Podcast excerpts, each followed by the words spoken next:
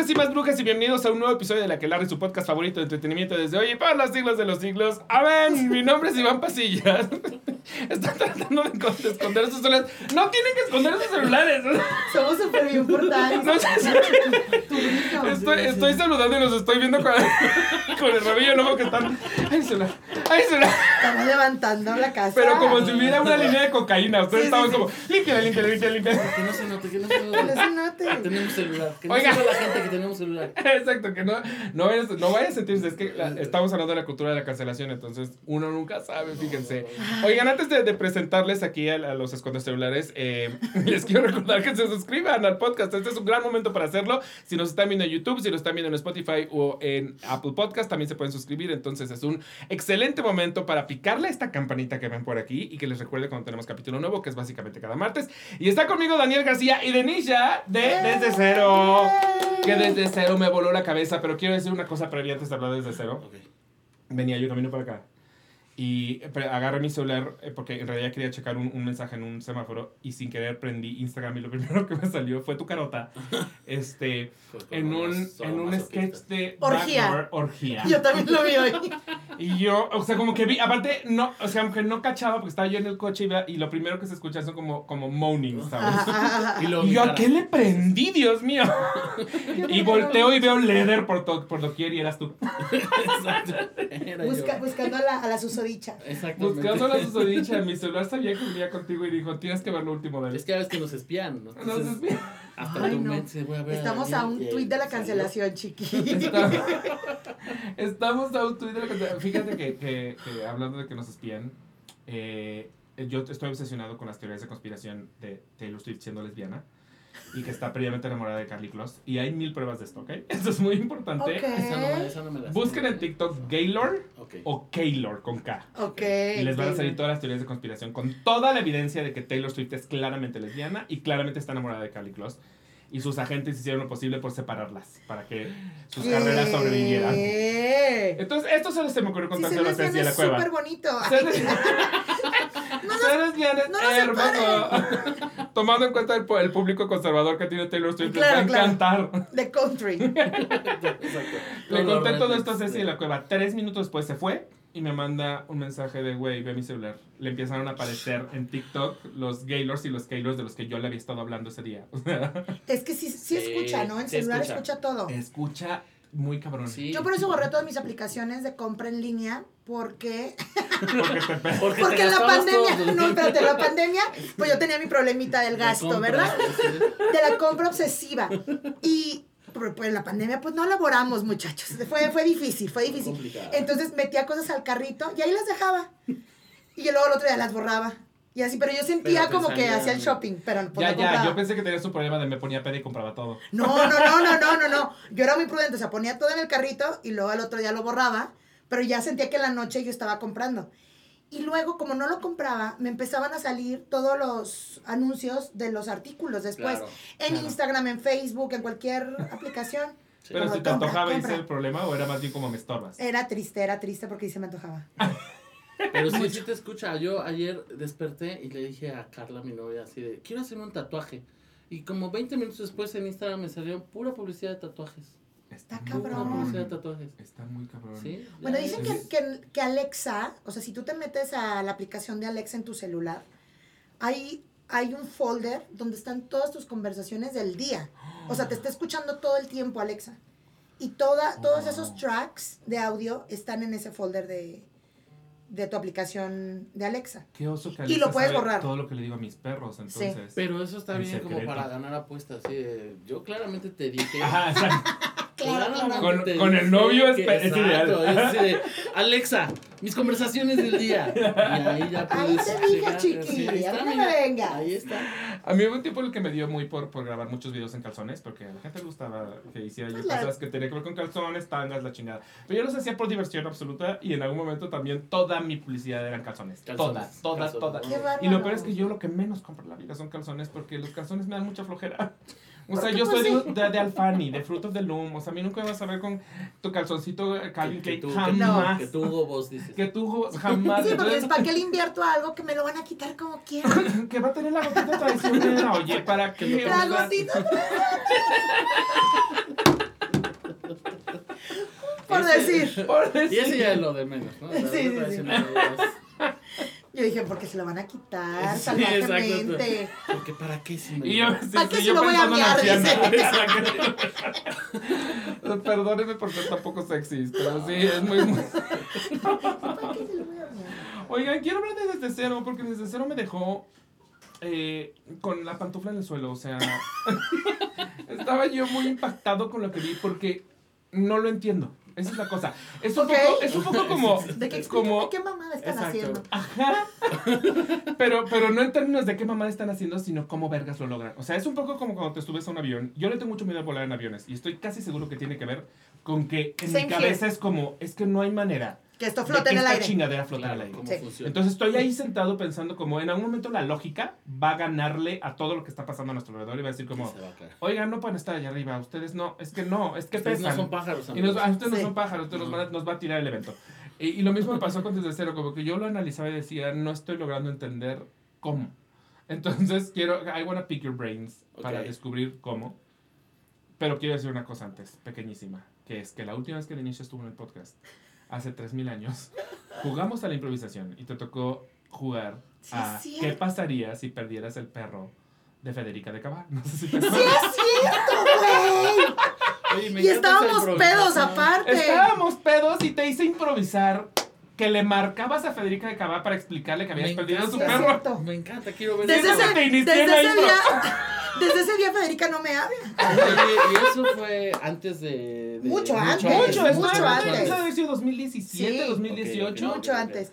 Sí es cierto.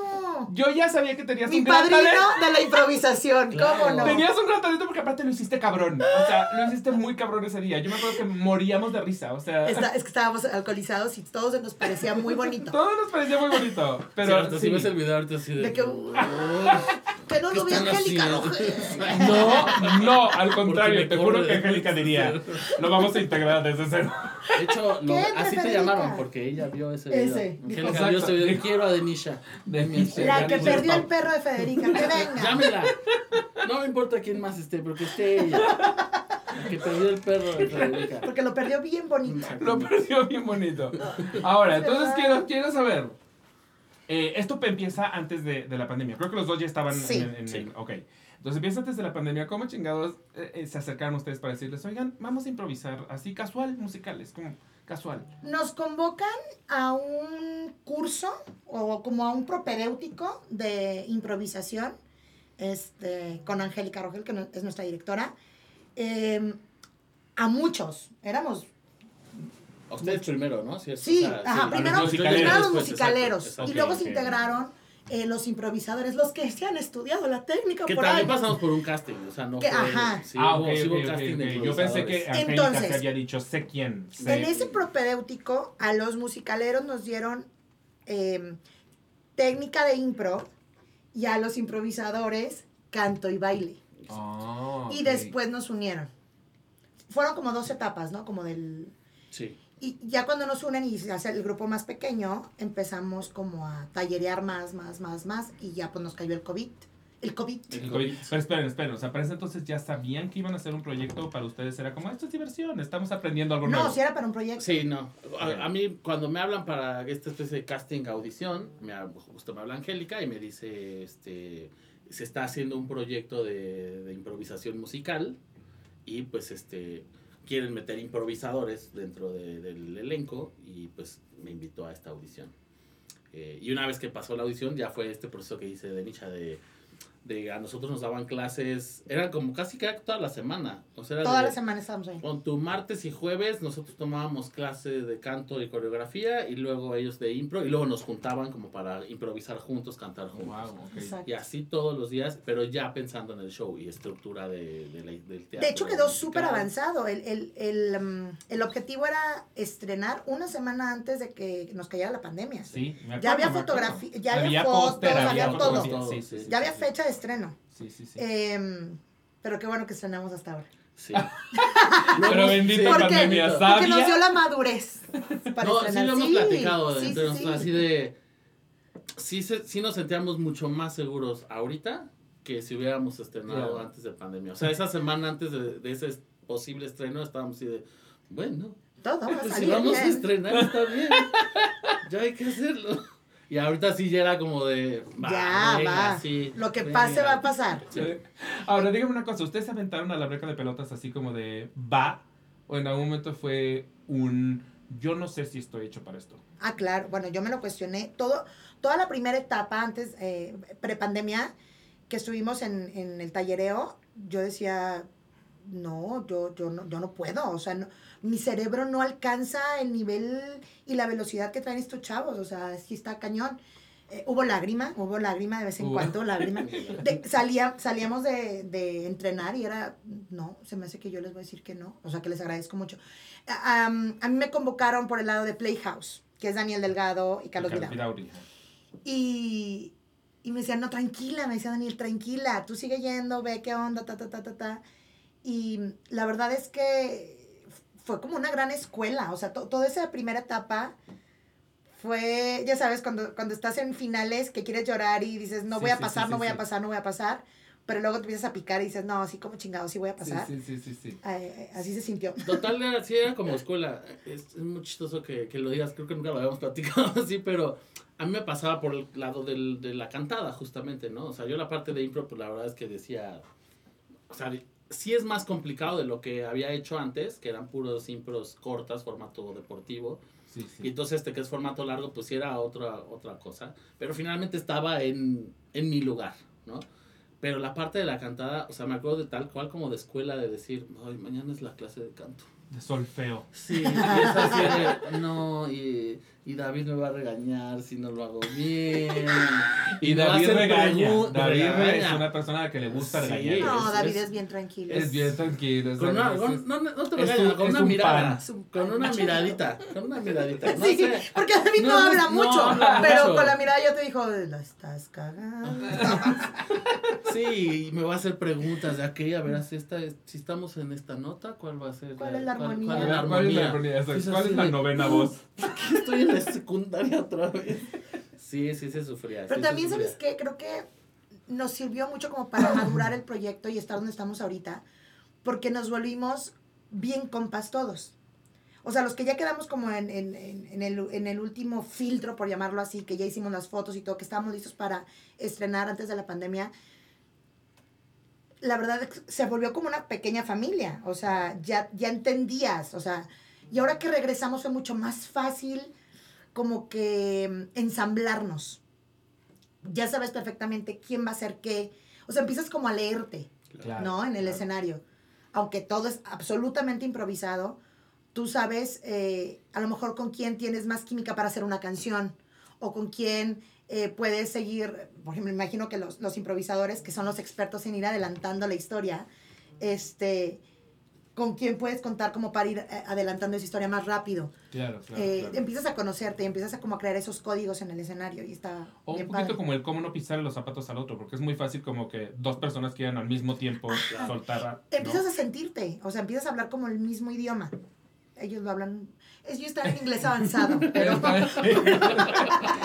Yo voy en el verbo to be, dices tú. por decir, Es que, a ver, la cosa con Desde Cero es la siguiente. Estos, estos señores, junto con otras 15 personas. 35 personas. 35, bueno, sí, porque aparte en realidad Bueno, sí, los todo músicos, el mundo está improvisando. El iluminación, músico, ajá. audio. Está cabrón que Sí, todos sí, estén sí, eh, improvisando. todos están improvisando. Aunque en realidad en, en escena vemos a siete personas y, los, y los músicos. Así es. Literalmente improvisan un musical completo, por eso, por eso decía Dani que, que no es, eh, no son cortos. O sea, es, ustedes les dan un Es título. una hora 20 minutos lo que Es dura. una hora veinte minutos, entonces está muy cabrón, está muy cabrón. Entonces hay dos bonitos pizarrones en el teatro. En uno, la gente escribe los posibles títulos de un musical, lo que se les ocurra. O sea, perdí mi chancla, el que sea. Ujú. Y luego, del otro lado, un género, Así es. que también puede ser el que se les ocurra, o sea, de que Tex-Mex. Eh, y entonces... Lo dirás de chía, pero es de horchata. Cumbia rebajada, Cumbia rebajada. a mí me tocó cumbia rebajada y yo puse Tex-Mex. Este... Hubiera amado que nos tocara Tex-Mex. Tex-Mex hubiera estado muy cagado. Y entonces al principio, se empezandititito el, eh, la obra, se decide qué musical de todos los que están puestos en el pizarrón se va a hacer y el opening en qué género y ese género de, de pronto, de pronto regresa. Y a partir de ahí, pues ya es una hora y veinte de logrenlo. Básicamente. lo que se supone que es el segundo acto, que realmente no, es- no está dividido en actos, pero sí es- se hace un pequeño break em, para, que la, para que el público decida qué quiere que suceda en la segunda etapa.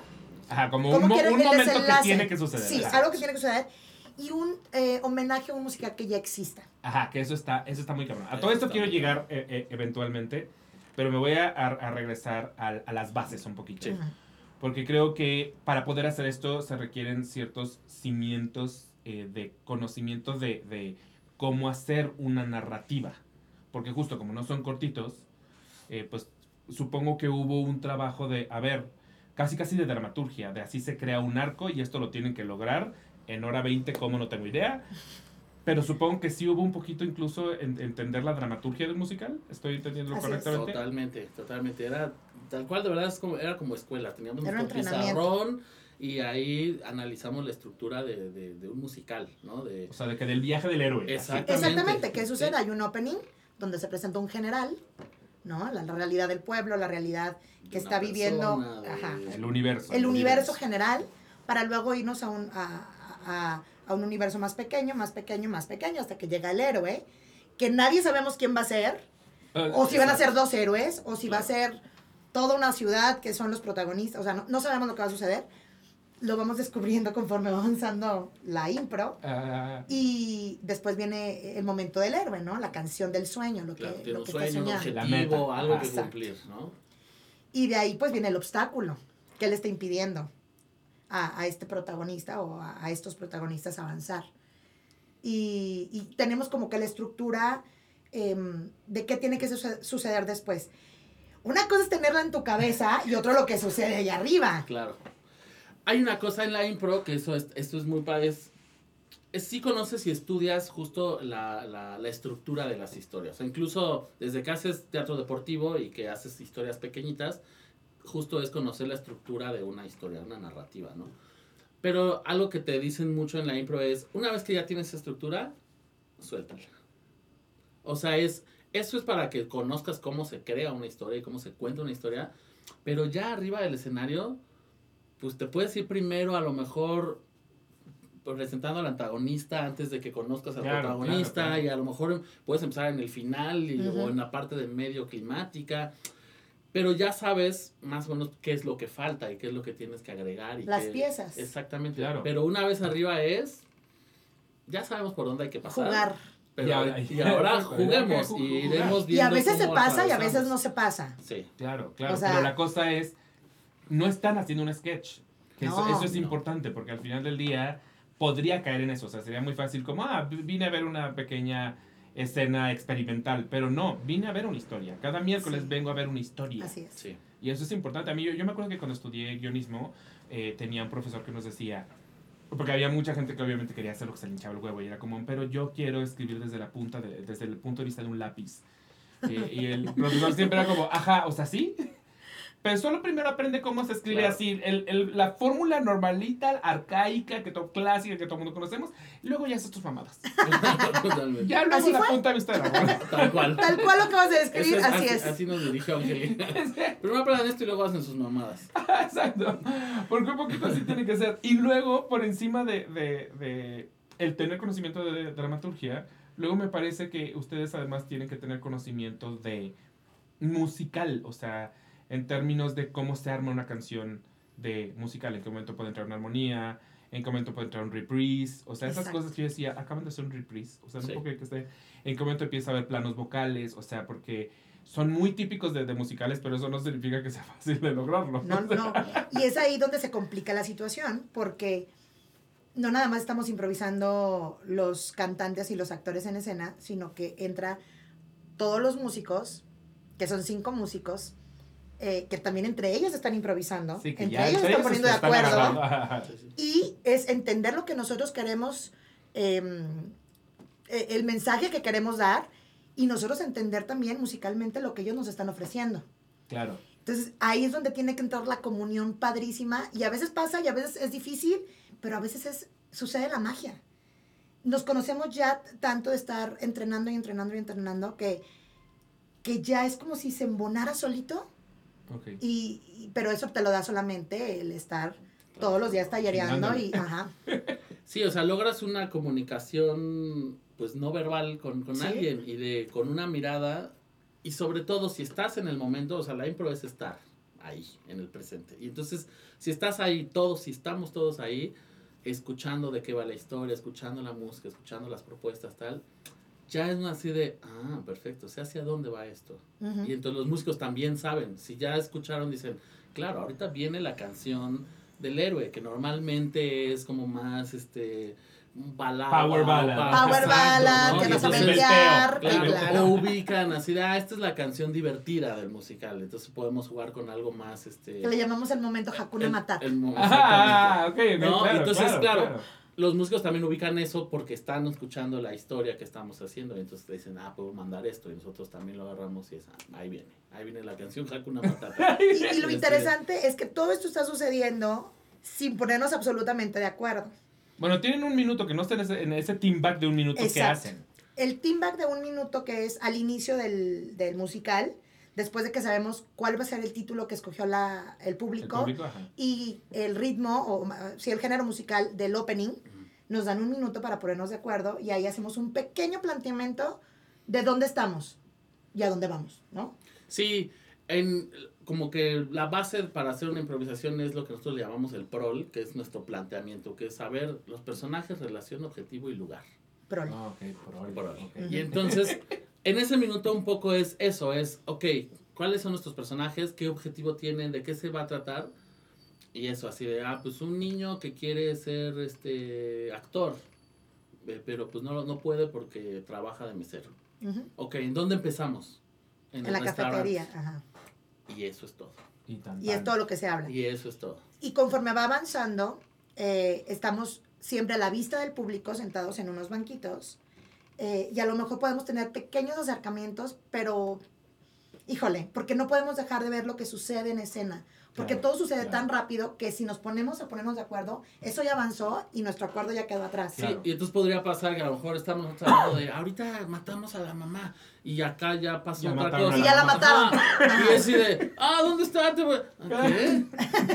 Entonces no, no puedes. escuchando. Porque No puedes. continuamente digamos que el resto de sus compañeros están poniendo un setting. Claro. O sea, es como aviento la bolita esperando que alguien, Alguien la la cache. cache. Sí, y por eso es esto que, que digo, de es vivir en el presente, es yo voy a trabajar con lo que me van a dejar mis compañeros. Si yo estoy afuera de escena, yo tengo que estar atento de lo que está sucediendo ahí, porque voy a trabajar con eso último que me dejaron. No con otra cosa que yo me esté inventando aquí en mi cabeza de, ah, se me ocurrió que salgan unas arañas y... Porque nadie de, va a ¿por saber qué? lo que te estás inventando Claro, en la claro, Estás diciendo claro. otra cosa, ¿no? Sí, sí, sí, tú sales sería- con un prop así que random, Sí, porque con tienen un- un rack de props, entonces si tú, Sí. por supuesto que los demás va a ser como, Sí, o, o de con un personaje este, que no tenía nada que ver y así, ¿por qué salió ese personaje? Sí, pues, entonces sí, tenemos que estar, lo único que de pronto puede ser así de acercarnos y decir, eres una enfermera. Y jalar Exacto, y decir, va, Y te dice, entonces, ok, sí, yo voy a ver qué, qué- yo entro que me enfermera a ver qué me propone y ya pues platicando, dialogando, ent- entendemos de qué va esa escena. O dices, hacia dónde. "Mm, se me olvidó la jeringa y te sales. De, "Eh, sí, doctor, ahorita Ahorita vengo". venimos. Con Chabelo. Ahorita venimos. Platiquen Eh, un rato. Platiquen ustedes. Ahora, eh, lo que, lo poco, de lo que hemos aprendido en los entrenamientos, que eh, evidentemente Daniel lo sabe muy bien, es el sí y qué más. Tienes que entrar y la propuesta que te avienta el que ya está dentro es la que tienes que agarrar. Aunque Claro. tú ya traigas algo muy casado en tu cabeza. Claro, claro. Porque si quieres imponer lo que tú traes y la historia que se está contando adentro es otra, híjole, va a ser difícil. Va a sufrir, va a sufrir. Va a ser muy difícil. Incluso el mismo acuerdo este de que tuvimos en un minuto, a veces pasa que la historia ya se fue por otro lado. Y cambia. Entonces tenemos que aprender a soltar ese acuerdo, como de, sí, habíamos dicho que se trataba de esto, pero pues la historia nos llevó por este otro camino, soltemos esto y vámonos por este nuevo camino. Pues Entonces, es un poco como, como en el juego de Tetris que eh, eh, si escoges la pieza equivocada ya tapaste hoyitos. Exacto. Entonces, o que sea, es más difícil que salir. Está más difícil salir. O sea, que si yo llego y te digo, tú eres un vampiro, ¿no? Y tú en este momento contestas, no. ya, pues ya. Exacto, ahí ya mataste el juego. El camino. Siempre lo que te digan es sí y qué más, sí y aparte soy tal y tal y tal y tal. O sí y vamos para acá. Sí, soy un vampiro y te voy a chupar el- la sangre. Ajá. ¡O la sangre! quieras, o los huevos. Hay vampiros chupa sangre, hay huevos. champiros chupa huevos. En los huevos chupa debe haber mucha sangre. chupa energía. Chupa Sí, energía. hay vampiros energéticos. Vampiros energéticos, los de. Ajá, Collins. ¿Collins? Colin, Colin Robinson. ¿No ven What Ay, sí, the el de? What We the Shadows. yo no, Ah, no, yo tienes no. que verla. Hay Shadows es una gran serie, es un vampiro energético cagadísimo. Colin. Robinson.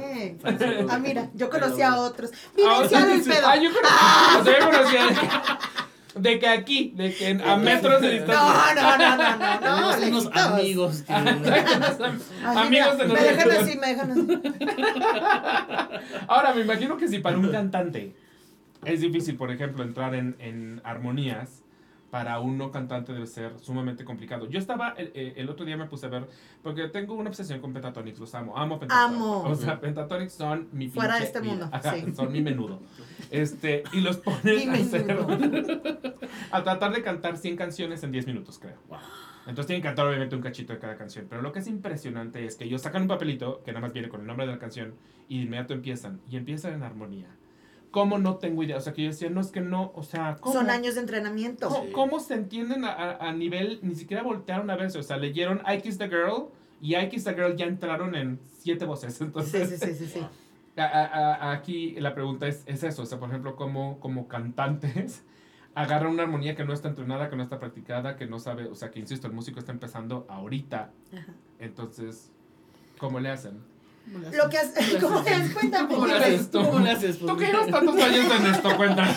Lo, lo que sucede es que, por ejemplo, en el opening, particularmente en el opening, eh, tenemos que escuchar una o dos vueltas lo que nos está ofreciendo la música, lo que los músicos nos están este, ofreciendo. Y ya sobre eso, cada cantante empieza a agarrar, obviamente, su, su armonía. Y los improvisadores también, ¿eh? Y a veces, si no, si no encuentran la armonía, yo he notado que lo que hacen es rapear y lo hacen, es que lo hacen espectacular, lo hacen espectacular. Y riman hermoso y es como, ¡ah! y es cuando los dos mundos convergen y, y Claro. sucede la magia bien cañón. Claro, claro, claro. Porque, eh, al menos eh, de este lado, ellos son una escuela constante para nosotros.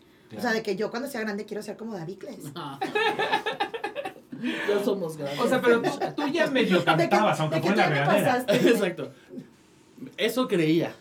Eso creía. Este, este, este espectáculo ha despertado muchas realidades. Eh, porque nosotros como improvisadores tenemos un juego cuando estamos en Impro Lucha o en Impro Sport, que eran estos otros espectáculos, que era siempre de, ah, este, y les llamábamos comedia musical. Ese es el, ese es, musical. primera cosa que aprendimos. Comedia musical, que es teatro musical, por favor.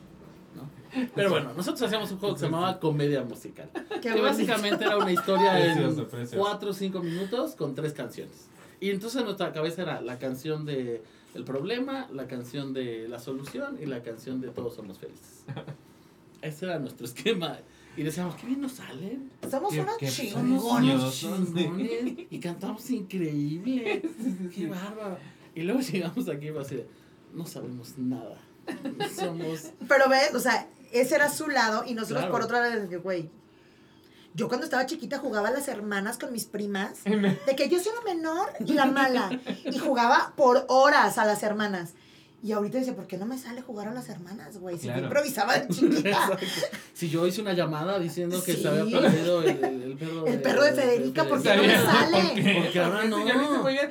Pero, pero aparte quiero, quiero poner también una cosa que no sé si esto existe o me lo estoy inventando yo como público, pero al final del día no es tanto un juego entre ustedes. O sea, porque justo jugar a las hermanas es pues yo y mi primo y la Ajá, vecina y que cagado entre nosotros. Sí. Pero aquí yo tengo que divertir un público. Claro. Entonces, en algún momento, por ejemplo, tengo que meter comedia. Entonces, tengo que estar consciente de que debe haber una especie de comedia por medio para que allá se rían y no solo aquí esté pasando, ¿no? Claro. No sé si eso existe, insisto, Ajá. o en realidad sí está más bien pasando aquí, los demás somos Yo- voyeuristas. Yo, siento que está pasando aquí. Sí, yo creo que la impro tiene una cosa, eso pasa mucho en eh, justo, yo lo, doy talleres de impro y luego y como que los alumnos siempre están en una onda de, pero ¿de dónde sale lo el chiste? Y- o se quieren hacer los chistosos de pronto, ¿no? Haciendo alguna impro.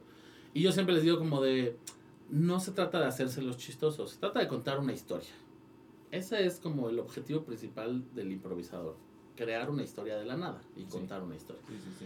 Pero la naturaleza de la impro hace pues que se vuelva comedia, porque finalmente no sabes lo que van a no, lo que vas a decir, eh, te puedes equivocar. eh, Y el público es cómplice Claro. de esa angustia. Ah, Y al muchísimo. público le claro. entretiene y le da mucha risa esa angustia. Claro. El- Eso lo hace mucho más Sí, cómico. Estamos igual de disfruta- nerviosos que ustedes. Claro. Exacto. Porque te ven riesgo. Y entonces el público está así de, ¿cómo van a lograr salir de eso que están diciendo? No? Ah, y de pronto es, ah, lo hicieron. Ajá. ¿Cómo? O no lo hicieron, pero, pero están fracasando juntos. Exacto. Y, y el fracaso también es un poquito chistoso. O sea, cuando, cuando. Por supuesto. cuando, cuando ves a alguien, eh, aparte como que own, own the failure, o sea, es, es, muy, es muy gracioso. O sea, yo por ejemplo soy, que yo sé que no es impro, viene de, de otro lado, pero al final también es comedia de SNL. Ujú. Y no hay momentos que me diviertan más cuando, que cuando veo que ya no lo están logrando, Sí, pero que, se rompe. pero que lo están, lo siguen intentando y sí, o sea...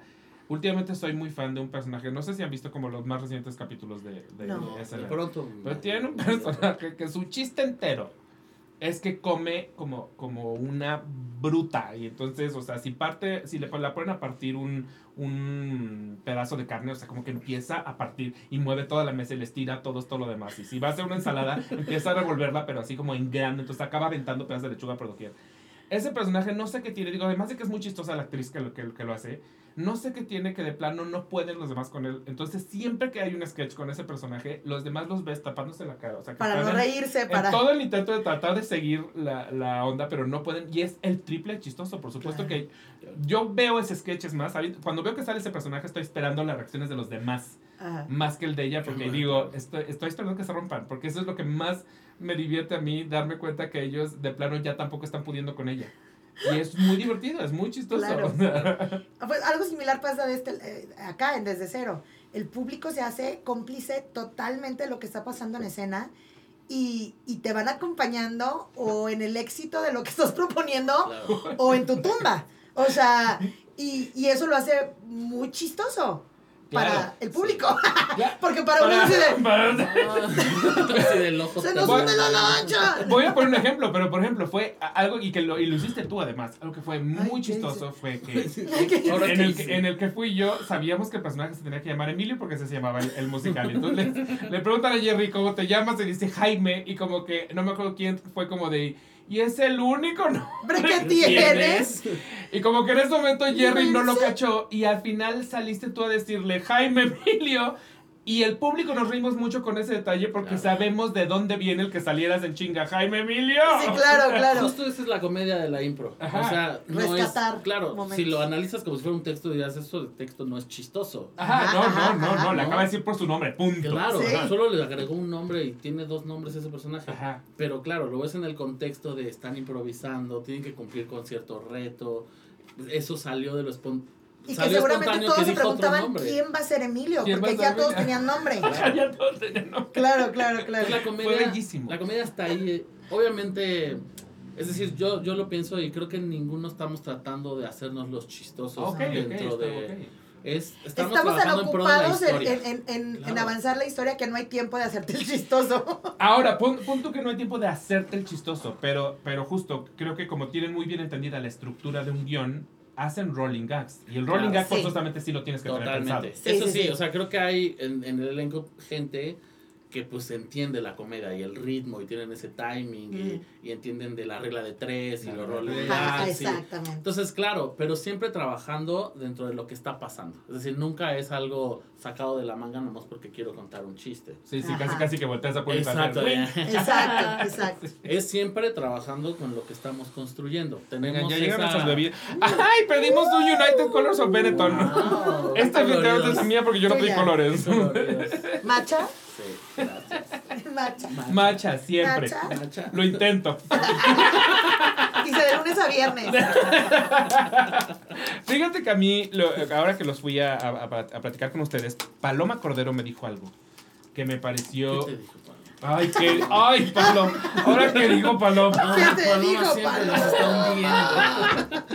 No, dijo algo que me pareció que yo no lo había pensado, pero es muy cierto, que es toda la gente que viene de musicales viene del lugar más pinche estructurado y cerrado posible. O sea, en el musical es te paras en tu luz y es aquí Exacto. y no mueve. Y especialmente si estás haciendo un musical de, franqui- de franquicia, yo me acuerdo de la gente que hacía Wicked o la gente que hace Aladines, ni siquiera le puedes meter un garigoleo extra. O sea, es la cantas, la nota como va. Claro.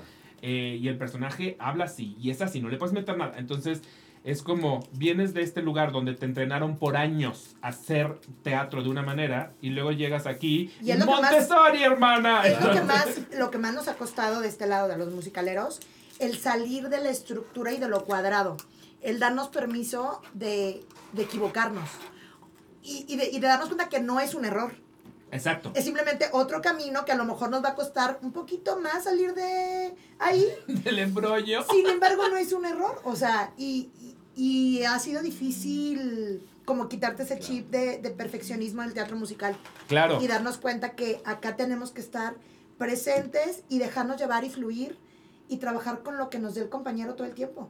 Claro. Sí, suena muy corporativo, pero el error es una oportunidad. ¡Vámonos! ¡Salud! Nos vemos en Desde Salud. Cero todos los miércoles. Teatro Ramiro Jiménez, 8.45 de la noche. Pero fíjate que siento, ¿eh? siento, Salud siento por que- eso. Saludos. Siento que incluso en tu caso y en el de Jerry es un poquito distinto que, que para otros. Jerry porque de algún modo ha probado mucho, mucho la comedia. Sí, sí, sí. Y tú porque Mist es también un, un poco punto de parte, no es teatro musical. Y también resuelven mucho. Sí, claro, claro. Entonces siento que mínimo ustedes dos ya vienen más acostumbrados Sí, a... tenemos entrenamiento Igual y más se nos lanza una bola curva. Ajá. Ajá, sí, sí, sí. Una buena curva sería ahí, sería así. Esto me pasa por otra vez, se mete Yo- yo te- yo te entendí. Deportiva. Sí, De por- vamos a decir que sí. Vamos a decir que sí, una Sí, bola claro, curva. es como- Una bola curva que- no suena. ¡Ay, una bola curva! Mientras que hay otros que igual y sí vienen directito y sin escalas de mentiras donde me Sí. puede atropellar el riel. Entonces, eh, eso me parece a mí, sí, o sea, cuando me lo dijo Paloma, como que hasta como que me explotó la, la, la palomita. La tacha. Sí, la, la tacha de, no mames, sí es cierto. O sea, es para, es el cambio absoluto de dinámica eh, que cuesta mucho trabajo porque en De realidad sí, permitirte, de permitirte fluir y ser. de permitirte Claro. fluir y Y ser. que si las cosas no salen como tú las tenías planeadas en tu cabeza, no es que estén mal, simplemente es algo diferente. Claro. Y en teatro no tenemos esa oportunidad. En teatro es mucho más It is what it estricto. is. It is what it is. Ajá. Sí, de por sí creo que es algo que pasa. O sea, aunque te dediques a lo que te dediques, siempre hay una personita en tu cabeza diciéndote: no hagas eso, no te equivoques, está mal. Si- Sí. Desde que eres chico en la escuela te, te enseñan eso: a equivocarte está mal y si no contestas bien, no estudiaste, eres un burro y te vas a la esquina. Entonces, claro, siempre uno crece con una onda de: no me puedo equivocar. Sí, sí, sí, sí. No Todo el mundo menos no Alfredo porque se- El resto del mundo sí tenemos eso. Es que esa no Pero- es una equivocación. es el Y es un modo de vida. Claro. Es un modo de eso. No hay que verlo como errores. No hay que verlo como errores. Esa sí es franquicia, para que veas. Esa sí es franquicia. Ahora, tengo, tengo otras preguntas del de, del proceso. Por Sí. ejemplo, justo como no saben qué género les va a tocar el opening y alguna quizá otra canción, hubo un trabajo previo de, oigan, pues vamos a echarnos 500 géneros, vamos a medio aprender de ellos. ¿O es lo que ustedes ya traen de bagaje cultural? Creo que es lo que traemos de baja- Sí. bagaje. Y, Sí. por ejemplo, a mí me dio, ya cercano al estreno, con un poco de estrés, como Mm. justo en esa parte. Porque la verdad es que yo, previo a este show, pues no conocía demasiado de, de musicales. Eh, había visto algunos, o el clásico de que hacen la película del musical y ves la película y tal. Y entonces sí me entró una onda y, y me acercaba con mis compañeros y de, dime este, las canciones este, más representativas de tal musical. Sí. Y- o yo me estaba en mi casa todo el día escuchando musicales. O nos mandamos videos. O nos manda así, Ah, Denisha bueno. mandaba videos de, chécate el opening de este... Violinista de en el Violinista en tejado. el tejado. Y entonces eso, pues sí, los, los veo y lo estudio. Y entonces, claro, cuando aparecen estos momentos en la obra de que hay que hacer un, homenaje. ah, ok, ok, ok. Entonces de pronto es esa idea, ah, ese sí. Ya sé qué perfecto, lo normalmente tengo, aquí. Porque ya lo escuché, entonces, Sí, está, porque en realidad pues no saben hacia dónde se va a ir el público. claro. Y porque además siento que conforme vaya avanzando la temporada, Se va a poner más difícil. se va a poner más difícil, Claro. claro, porque entonces ya pasó Weekend, ya pasó Chicago. Ajá. Y seguramente hay otros que son justo, el guionista en el tejado, siento que pues, si, si, te avientas un tradición o un si yo fuera rico, Ajá. la gente lo va a cachar de inmediato. Pero en cuanto les empiecen a poner un... Ya cuando lleguen a Dear Evan Hansen ya va a empezar a estar más Sí. difícil. sí, sí, sí. Y de ahí no- para allá. Y que no va a faltar eh, cualquier semana próxima. Exacto, exacto. Sí, sí, Sí. Y yo estaba pensando incluso cuando salí de ahí, dije, ¿qué pasa si les ponen cualquier, por ejemplo, musical de Sondheim? O sea, ¿cómo le haces Sondheim. Imagínate. Sí, ni los actores que hacen Sondheim pueden. O sea, No, y aparte armonizar en el momento y sí, sí, sí. Sí, sí, sí. ahora me pareció muy impresionante la función que me tocó fue la de Chicago. Ajá, ajá. Eh, la rapidez con la que agarraron, o sea, porque no sé si ustedes ya sabían que venía específicamente en ese momento. Creo que no. Sa- no, No. y tampoco sabemos qué canción nos van a aventar. Ni qué canciones van a meter los músicos. Y siento que son un tum, tum, y en tres segundos ya estaban Paloma, tú y Jerry conscientes de qué canción exactamente estaban haciendo. Ajá. Y me- yo estaba de... Es que ni siquiera dejaron pasar unas cuantas estrofas, o sea, Ajá. pasaron tres notas y lo tenían. Sí, sí, sí. Creo que eso, eso es muy padre de, de, de, de algo que decía hace rato de Nisha, de que creo que estamos generando una familia muy, muy padre. De eso, de como saber que yo como improvisador sé que en ellos puedo confiar en esa parte. O sea, por más que yo me ponga a escuchar ahorita todos los musicales, pues va a ser difícil que, que, que los recuerde y que los memorice a la perfección. O sea, ah, claro, esa es de tal canción de Fantasma de la Ópera. Ni idea. Pero, pero eso, si de pronto es, volteo y, y Denis me dice, yo sé cuál es tal, yo te sigo. Sí. Ahí voy contigo, así como ellos de pronto nos dicen en la historia, yo te sigo. Sí, yo Claro. entro y les digo, yo voy contigo. Sí. Tú dime a dónde vamos, pero yo voy contigo. Claro, Entonces claro, tenemos claro, como claro. ese apoyo Nos claro cachamos. de... A mí, yo sé que si empiezo a cantar porque mi personaje por la historia tiene que cantar, yo sé que me van a entrar con unas armonías que va a hacer que mi voz no se oiga tan mal. sí, sí, sí, sí, sí, sí. ¿No? Y O- No canta o- mal, cero canta mal. O un, cero canta un mal. movimiento, un trazo, un algo, por ejemplo, no me tocó lamentablemente porque obviamente me muero del FOMO. Me voy a morir de FOMO todos los miércoles, quiero que sepan. Es que tienes que ir Pero todos los miércoles. es que hay que ir todos los miércoles ya o, viste o que morir ya de hay, FOMO. ya hay pasaporte desde Para ir de, de tres, tres, Tres o o cinco, cinco ¿no? funciones. Cinco Sí, estoy muy que contemplándolo comprarlo. Eh, pero bueno, me perdí la de, de cuando Fofo hice, hace Defying Gravity. Y la cosa es, pues ahí a alguien se le ocurrió que entonces necesitaba una capa, necesitaba mover la capa, Claro. necesitan treparlo a lo que sería una grúa. Y entonces todas esas Y sus cosas... cargadores, porque no, voló. Porque Voló, voló. pero la cosa es esa, viene Mira, de este- entender este que hombre en. Los- yo también. La siguiente escena Porque aparte me dice, vamos a hacer que vuele. Y yo, vamos. Bueno, Yo. nuestro vuelo fue levantarlo así, o sea, fue... Para mí que midió unos 54 fue un vuelo brutal. Porque Yo aparte me lo Fo- imaginé así, mira. Fofo se verá, se verá flaquito, Fofo se verá flaquito, pero No, Fofo pero está. Tomé. Está en su mejor momento el Poppy. Fofo no está nada, Fofo. Fofo es el momento, dirías tú. Está en su momento. Pero la Fofo. cosa es justo, también viene de, de, de entender como, claro, cualquiera que conozca Wicked sabe que el Febaki vuela. Entonces tenemos que hacerlo Claro. volar. Entonces alguien tiene que cachar ese, ese detallito para, güey, la capa, güey, trépala, Claro. güey. O sea, Sí, sí. porque él está cantando, él no se puede preocupar tampoco por eso. Ese es un buen ejemplo de, obviamente, yo no me iba a meter a cantar. O sea, por más que ubique la canción y, y- y sabía cuál era, yo no me iba a meter a cantar. Es decir, se lo dejo a quienes saben, a quienes dominan perfecto cómo va esa melodía. Pero yo sabía que volaba. Y entonces por eso fue que dije a Denny, tiene que volar. De- Eso es lo único que yo puedo Vamos a hacer que vuele. Y yo, pues vamos. Siéntate, chique, aquí. Pero como dices, eso lo ve la gente y dice, claro, ahí está, eso Es es... brillante, o sea, como público diste, es brillante. Sí. O sea, Sí, sí, sí, sí. Pero yo más bien preguntaba en términos de. Mi, mi pregunta original era de los géneros, o sea, de qué pasa si le sueltan bachata y yo no, no sé muy bien cómo se canta una bachata. O sea, ahí era donde yo preguntaba. Ok. Hubo un trabajo de, a ver, vamos a ver cumbia, vamos a ver No. salsa, No. vamos a ver. No. O sea, Es lo que también es lo que traen y lo que saben. Es lo que traemos. Ok. Sí, sí, sí. Yo no sabía que era la cumbia rebajada, por ejemplo, la vez pasada. Yo como fui chola. ¡ah! Pero de hecho, vez- mira, si me quito el maquillaje, tengo una lagrimita. Los lentes Sí, aquí son. ah, Es lo este. que uno trae, hay que confiar en que alguien que- va a ajá. conocerlo. Y si no, la seguridad de voy a hacerlo como yo creo que es. La convicción. La La, La, convicción. convicción. Exacto. Sí.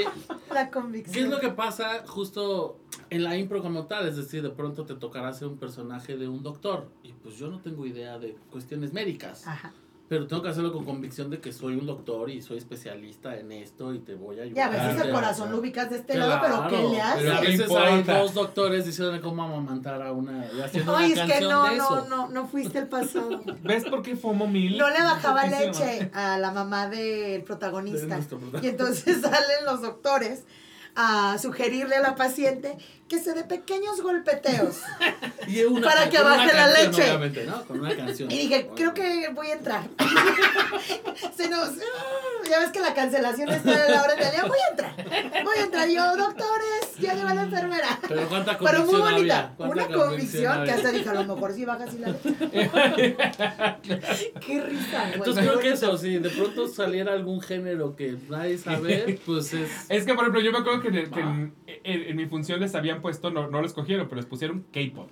Y yo Me decía, hubiera, me hubiera mamado hacer una coreografía de K-pop, Sí, sí, de sí. que de que, "Ah, en Blackpink. por favor, claro, claro, con aquel ritmo que nos caracteriza.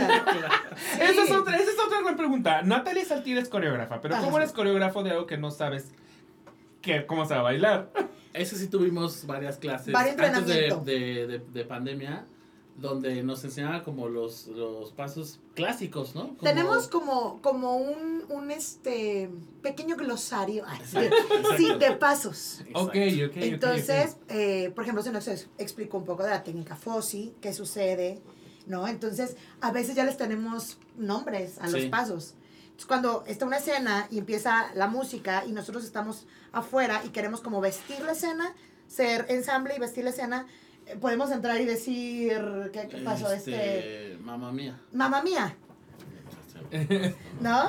Este, y que como que ya tienen nombre eh, algunos pasos. Ah. Por ejemplo, hace poco se la dificulté aquí a mi amigo porque Sí. empecé a hacer yo el, el padre. Y nada más lo vi de reojo y el pobre Ay, estaba sí, de que, ya ¿por sabía, qué ya ese? sabía. ¿Por qué ese De paso? todos los pasos es el que menos me sale. Pero lo diste todo, amigo. Lo di diste todo. Otra vez, convicción. Convicción. Volvemos a la, Ajá, a a la convicción. Convicción. Obviamente. Hacemos el thriller también.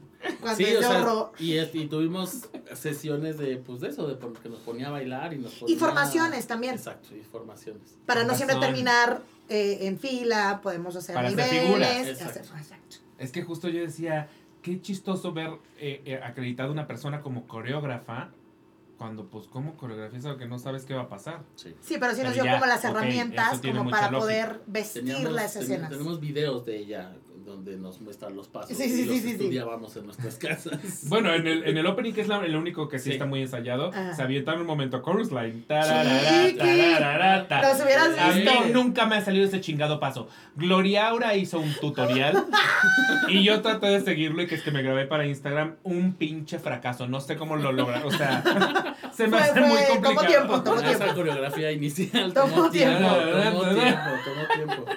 Porque además también te decía como de no siempre te va a tocar en el mismo lugar, en la misma formación. Ah, además, claro. Porque no rolas sabes. los elencos. te tenías que aprender Todos los lugares. los- todos los lugares. No mamen, es que es una chambota. Sí, sí. O sea, ya sabía que era una chambota, pero como que escucharlo de ustedes es como es ridículamente grande. Acabas agotado. O Eh, los jueves, de lo que llevamos, le escribo a David Kles y siempre le digo, así va a ser todos los jueves. De que 3 de la tarde yo así. No me puedo levantar. Y me dice, güey, no sé, yo nunca me había cansado ni en la impro lucha me había cansado tanto. Estás tan presente y estás tan entregado a lo que está sucediendo hora y media que se te va la vida. O sea, tu mente, eh, físicamente, todo está ahí. Entonces, a- al final, cuando ya como que, ah, ya, zarpamos, Claro. es cansadísimo, es muy, muy agotador. Sí, Pero también ser- muy padre. No, obvio, pero O debe sea, ser adrenalina- ah, adrenalinosa madre. Sí. O sea, imagino que este momento en el que ustedes están ahí ya paraditos y dicen, y el título es tal, debe ser como un... O sea, sí, debe ser, debe- debe ser un poquito como ese momento en el que ya viste la altura del trampolín y ahora te toca saltar, Exacto. ¿no? Es bungee. Es bungee. Bungee te avientas. O decir, Dios, en tus manos estoy. Tú sabes Protégeme. lo que he pasado en esta carrera para que no me vayan a, a hundir. que no me van a funar. Que Que no la- salga un video que de el- en red, un Que en, el, que en el aquelarre no me vayan a deshacer, por favor. Tú sabes, Dios, tú sabes. Así es. ¿Alcanzan a ver ustedes el pizarrón como para decir, puta No. ese título? No. porque no, lo escojan, que no lo escojan. No, pero cuando los leen, porque leen tres, Leen tres, cuatro. ¿no? Y ahí- de ahí ya se hace la A votación. veces dices, por favor, que no vayan a escoger este, pero entonces, ¿cómo, cómo le vamos a hacer? O sea, O al revés, de pronto dices, ah, ese está chido, y empiezas a pensar como de, ya se me perfecto. ocurrió un tata. Es otro. pues este no es. Así que, puta Se la madre. pelan porque es este bueno. pues. Sí, sí, sí, sí, sí. Sí, sí. Ahora quisiera, yo estaba, por ejemplo, en, en tu caso, ¿cómo empiezas con impresión? ¿Cómo te das cuenta como, ah, estoy bueno para esto? Esto me gusta y quiero, Esto me gusta. y quiero vivir de esto. Eh, yo empecé primero viéndolo. eh, cuando justo empezó el boom de la impro aquí en México, que fue por ahí de 2000, los principios de los 2000 y hacían torneos de match de improvisación, que son estos de teatro deportivo, y son dos equipos que se enfrentan y el público vota cuál historia ganó más. Y yo lo empecé a ver, eh, y era fan, o sea, era de cada fin de semana me iba a ver ahí al Helénico, que era donde se presentaba, y veía pues todos los partidos, y me gustaba mucho verlo. En ese momento la verdad es que nunca pasó como de yo quiero hacerlo, Pero ya solo... actuabas. No, yo en ese entonces estaba... Vendía seguros, dice. Vendía seguros. No, yo estaba en la... Era ginecólogo, de hecho. Por eso se me da bien el Por eso escénico. yo sé muy bien. Por eso sí se, sí se Sí puede se- sacar ¡Ya! Puedo decir la palabra mamografía. Exacto. Este, no, yo estudiaba comunicación. Yo estudiaba comunicación en ese momento. Eh, y me empe- empecé a conocer a, a José Luis Aldaña, Angélica y todos, que son los creadores de la Lucha y demás. Y, y después me volví fan de la Impro Lucha, entonces iba a todas las funciones de la Impro Lucha, ahí estaba yo. Y en algún momento, pues conviviendo con ellos, me empezaron a decir como, pues ya, güey, vienes tan, tanto, pues ya tómate un taller, güey. Pues por lo menos para que veas cómo es la onda. Y pues un día me decidí a tomar un taller y fue como de, "Mm, esto está divertido. ¿Y hasta cuándo te ¿Quién tocó subirte a las tablas? Casi luego, luego que empecé, o sea, empecé, mi primer taller lo tomé en el 2010, a principios de 2010, y al como seis meses después ya estaba en mi primer show que fue ImproSport. O sea, que lo 13 dirigía años José haciendo Luis. improvisación. Sí. ¡Ale! ¡Órale! ¿Ustedes sienten que sí se necesita preparación de actor para hacer improvisación o en realidad va por otro lado? Creo que ah, pasa de todo, es decir, puede haber algún actor que le, que le sirva mucho por esta cuestión escénica, de conocer un escenario y de estar ahí y saber cómo moverse y cómo hablar y cómo proyectar y demás, pero también creo que a algunos les puede dificultar más pues por ju- justo como La de- estructura. la estructura, como de yo tengo que seguir un cierto trazo, a mí me como que, Sí, que me sí, digan sí, qué hacer, qué decir, Yo, to- yo construyo a mi personaje, Sí. yo, yo investigo su backstory. Exacto, Ajá. soltar como eso puede ser complicado. Y también me he topado con gente que no tiene nada que ver con, o sea, hay un improvisador que se llama Juan Carlos García, que para mí es uno de los mejores improvisadores de México, y él estudió contaduría. Oh, o sea, wow. no, tiene, no tiene nada que ver con, con la actuación, nunca eh, estudió nada de actuación, y es un gran improvisador. Entonces creo que, creo que no es necesario, a veces te puede dar un plus, Un plus. pero a veces también te podría dar... eh, También es un rollo muy intuitivo, ¿no? Tener como que ser muy intuitivo. Sí, mu- y, y, y creo que es una cosa, creo que cuando tienes que la onda es contar una historia y estar en el presente, eso es lo, lo que para mí te hace más sencillo estar ahí adentro. Como entender que se trata de contar una historia. Y creo que al final, creo que todos somos creativos, o sea, todas las personas somos creativas. Y entonces, si un contador lo es, mira, ya lo creo todo. todos, todos, sí, la verdad es que creo que todos estamos creando constantemente. Al- Pasa que de pronto alguien nos dice tú no porque tú eres un doctor y lo Tengo una tía más bien técnico. chismosa de- que a veces dice, ¿de dónde sacó ese chisme? sí, de verdad. Los Seguro lo mitómanos sabe. están cabrones. Que Los dices, güey, yo entiendo no. que, que inventes un chisme a partir de algo que sucedió, pero cuando no sucedió nada de eso y sí me sorprende y sí lo aplaudo. Este, es que eres Gabriel García Márquez, estás cabrón. O sea, Sí lo ¿cómo aplaudo, güey. ah, Y luego si le dijeras a esa persona, pues tú eres muy creativa, te ay no, yo Claro, no, claro. Y si tú acabas de construir una historia cabrona. y- Sí, entonces yo creo que creo que es eso, más que a qué te dediques o si te sirve, si eres un actor tener esas tablas, pues sí te puede servir muchísimo estar en un escenario. Eh, pero creo que no es como súper necesario serlo. O sea, de hecho yo empecé a improvisar primero y después ya me gustó ese mundo y dije, bueno, pues ahora quiero tomar talleres de actuación. Y tomé talleres de actuación, de clown, de, de otras cosas. Y que ya me la comunicación ayudaron. a la chingada, qué bueno. Man, no, sí la acabé, sí la acabé. La, ejercí cada vez que decía, ay, no, no, me, no gano nada. En, ¡Ay, En pandemia! en la impro". Cada vez que me llegaban mis, Oh, mis- ah, mis pandemia. pagos, ¡Oh, pandemia! así de, edito videos.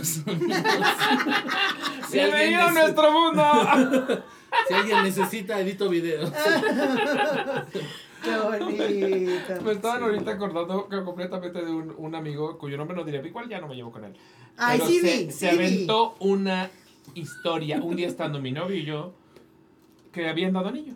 Y nos contó la historia así de principio a fin, como Su le dieron el anillo.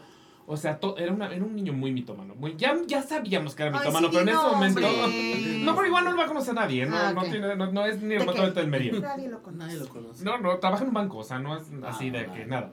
Pero contó así todos los detalles, así, cabrón. Y como a la semana siguiente nos vemos con el novio y él. Y estando él, mi novio le pregunta al novio, Ay, qué oso. ¿no? oye, felicidades que le diste el anillo. Y él, ¿cómo qué? El anillo que le diste la semana pasada. Y él, es que yo no le he dado el anillo. Y este niño era tan maravilloso en su bitomanía absoluta que no, no lo Claro, perturbaba no. el que lo cacharas. Siempre encontraba también la manera de salirse. O sea, era como de, Claro. no, es que yo les conté de mi hermano. No, no de mi novio. No, no sé en qué momento entendieron que era mi novio. Yo les dije de mi hermano. O sea, era una Ah, capacidad wow. absoluta de salirse. Y lo peor es que a mí me dio, me dio pena por él. O sea, como que yo. Sí, te En, incomodaste en vez tú. de, ajá, en vez de que se incomodara, yo quería pegarle a mi novio como si ya sabes que es mitómano, ¿para qué andas? Claro, claro. Con él no le creas nada, no, no menciones nada que hay en su boca. Pero Pero justo no, es ahora que como, fuera mitómano era creativo. era creativo, era creador, como Creador de contenido. Creador de contenido, exacto, como en las películas del Lego Movie, o sea, él, él Ahora era es de director esos. creativo en una agencia de Oye, estaría bruto, ¿no? De que se solista mitómano para. para, para crear Para la historias. posición. Para, para desde Claro. cero, solicita mi tómano para desde cero. Ay, a lo mejor tenemos mi toma. A lo mejor soy y ni cuenta me ¿Quién, dan. ¿Quién podría ser mi toma? De que ya metiendo pedo. Yo digo que ¿Quién Rubén Blanco. ¡Ay, no!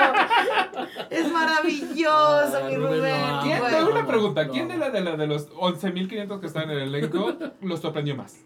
O sea, Ay. ¿quién dijeron como, wow, this bitch? Es que todos, o sea, todos hemos vivido un proceso muy diferente cada quien, precisamente por el bagaje que trae cada quien y la preparación. Yo, yo me sorprendo, cada que me subo, yo veo a, a Saldaña, veo a David veo a Carla, eh, y para mí es una gran escuela, de verdad, o sea, no lo, lo digo de broma de que cuando sea grande quiero ser como tú, pero los veo y su capacidad de improvisación y su, y su capacidad de, de llevarnos con ellos es de verdad un... Es, es riquísimo, es riquísimo porque sabes que todo va a estar bien. Te dan esa tranquilidad de que todo va a estar bien si vamos juntos. Eh, y todos eh, del lado musicalero hemos tenido un proceso muy diferente cada quien, pero todo mundo te sorprende, o sea, Claro. porque cuando ya los ves allá arriba haciendo cosas que, que de dónde se les está ocurriendo, güey. Claro. Y aparte con unas voces espectaculares, porque todos cantan espectaculares. Paloma canta espectacular, Sí, sí. Jerry, como amo a ese niño. O sea, eh, Fofo, la, em, la seguridad con la que se para, no sabe a veces qué va a decir, pero él, ¡pum!, empieza seguro, se lo cree y crece la historia. Es de que, de que- ¿en qué momento llegó ahí Fofo? O sea, muy cañón.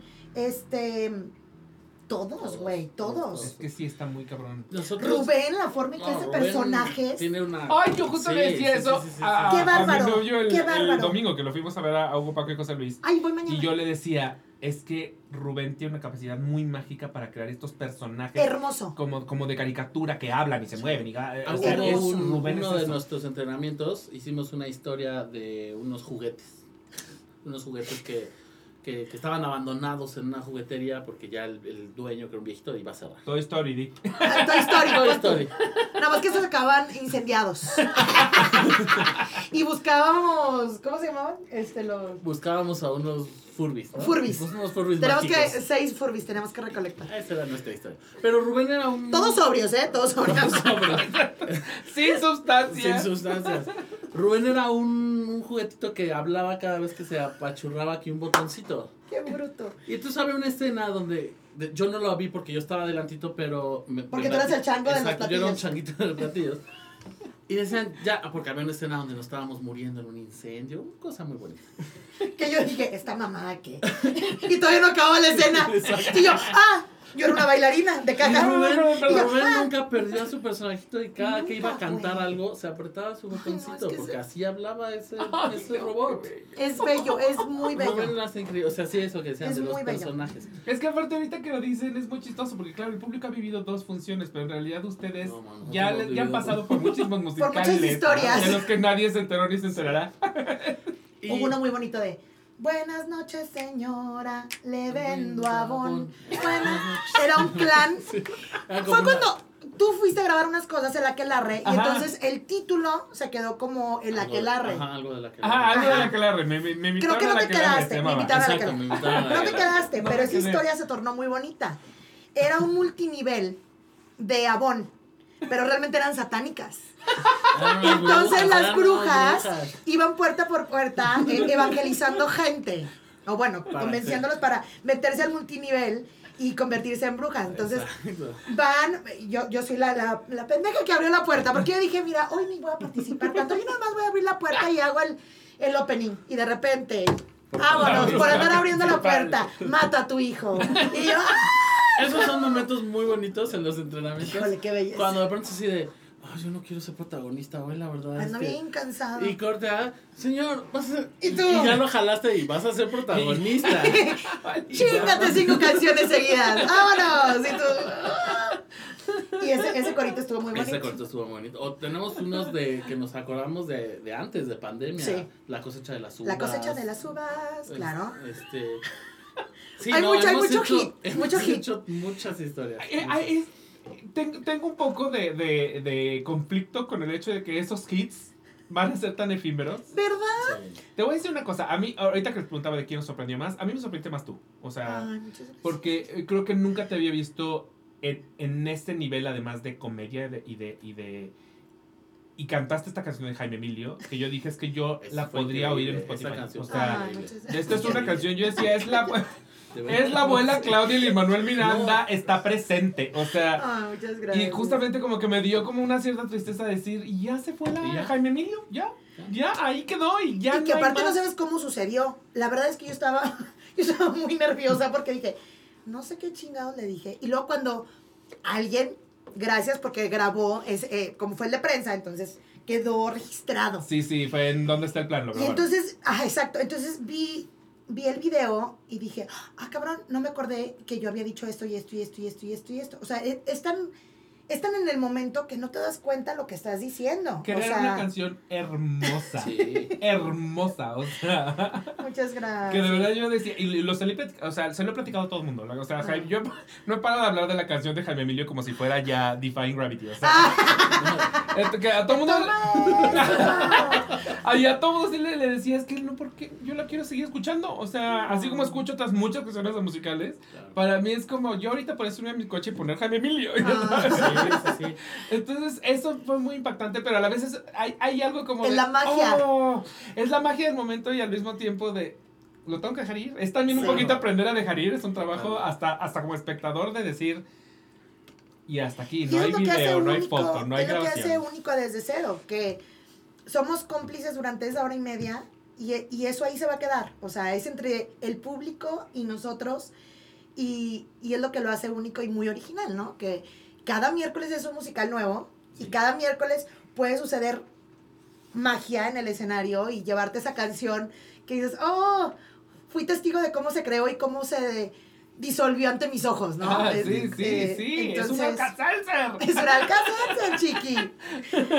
Sí, Justo sí. esa escena y, re- o sea, re- eh, volviendo a tu pregunta de quién nos sorprendió, como que del lado de nosotros como improvisadores, a mí me sorprendieron todos desde el hecho de están haciendo algo que a muchos improvisadores les toma años llegar a eso. O sea, aventarse a hacer un formato largo no es nada sencillo. Eh, además cantando, ¿no? Y con estas cosas de que el público pide cosas y momentos este, de, musicales y tal. Entonces, de entrada, que se aventaran a hacerlo en, en llevando tan poco tiempo de entrenamiento, ya para nosotros era así de qué valor tienen y están Sí, cabrones sí, y sí, los Pobres admiramos. No, de verdad era una admiración así de, o sea, ellos, o sea, yo me estoy enfrentando a un formato largo, ya había hecho antes un formato largo, pero no tan complejo como este, después de más de 10 años de estar improvisando, ¿no? Y, y pero aquí era así de cuánto tiempo en entrenamiento, ¿no? O sea, Claro. y luego ver esa escena, la de la canción con Jerry y Paloma con Jerry eh, cuando ve a Fantasma y que le cierra la puerta y Ay, que lo levanta. ver ese nivel Sí, de sí. comunicación de dos personas que llevan poco tiempo finalmente haciéndolo era para nosotros fue cabrón, o sea, fue decir, ahí está, o sea, ya, ya, ya está. El número de Mauricio, Sí. que, que amo y admiro a ese niño muy cañón. Canta increíble. Y la forma en que avanza la historia durante la canción. Sí. Híjole, a mí Ma- Mau me, me vuela los sesos. O sea, cómo... Porque a lo, a lo mejor todos hacemos, eh, creamos las canciones y vamos juntos haciendo la historia. Pero la forma en que él plantea el avance durante la canción, durante 50 segundos que dura la canción, está cañón. Yo digo, ay, yo quiero, quiero poder avanzar la historia así. Sí, porque aparte eso es lo que hace a un musical Un musical, que las canciones no son un accesorio. Sí, ¿no? Ajá. La canción No es una técnicamente tiene bonita que sumar o melodía. al personaje o a la historia o algo, no Algo. bonita melodía. Exacto. No está por, por estar. Y eso se le da muy padre a Mau. Sí, Sí. Muy padre lo hace. Tengo muchas ganas, por ejemplo, yo de ver a, a Esván y a Alba porque no los conozco como eso. Eso, ellos también siento que tienen mucha capacidad de sorprenderme porque al final del día a los dos, bueno, a Isvan un poquito lo que lo conocía de- desde los, olvidé por completo el nombre de su grupo, este, Eh, los- yo también. los Aviñón, Los Aviñón. los Aviñón y luego, y luego Siete veces Adiós. Entonces, en realidad no los he visto actuar, no los he visto ha- hacer reír, no los he visto, o sea, hay mil cosas que no conozco, conozco sus voces. Exacto. Entonces como que, Que son e- ellos me intrigan mucho porque es como voy a conocerlos por primera vez casi casi. Ajá. Entonces ellos por ejemplo es como de me urge, me urge ver que salgan el Ya programa pronto para- suben. Sí, Ya pronto y, y suben. para ellos todavía creo que es, o sea, todavía es más fuerte porque ellos han tenido todavía menos tiempo, ¿no? Mm. Y, y- Ellos, ajá, acaban de entren- entrenar hace. pues ahora dos O sea, José meses. Grillet, Caro, no sé si Caro Vélez, pero Caro también. También le- Caro, que ya subió. no. Ya subió. Ah, ya subió Ya Caro. subió claro, en el. Define Gravity estaba así. Sí, sí, Sí, sí, sí, sí, sí. Sí, todavía vienen más, más rushed. Exacto. Sí, sí, sí. Que, que Pero también ya, ya, ya entraron a, una, a, un, a un grupo mucho más estructurado. Claro. Sí. Que también sí, ya te da más norte, ¿no? Sí, y dices, claro. ah, ok, esto está sucediendo. Nosotros li- literal empezamos desde cero. O sea, fue, vamos a descubrir qué es la impro. Porque a lo mejor yo puedo ser muy jijiji, muy jajaja, muy ocurrente, pero no conozco la técnica, no conozco, no sé, nunca he visto impro, por ejemplo, ¿no? No había visto impro. Eh, y ellos ya entraron como, a, como esta familia que ya está como mucho más estructurada. Creo que puede ser, eh, pues, un plus, Sí, ¿no? claro. Sí. como que les da mucho más tranquilidad a ellos. Y cantan espectacular. Es Vancito y, y, y Alba. Alba, tengo entendido que es actriz. Este, o sea, o sea, es cantante, pero ella empezó De como. método. De método, chiqui, estudiada, no como una.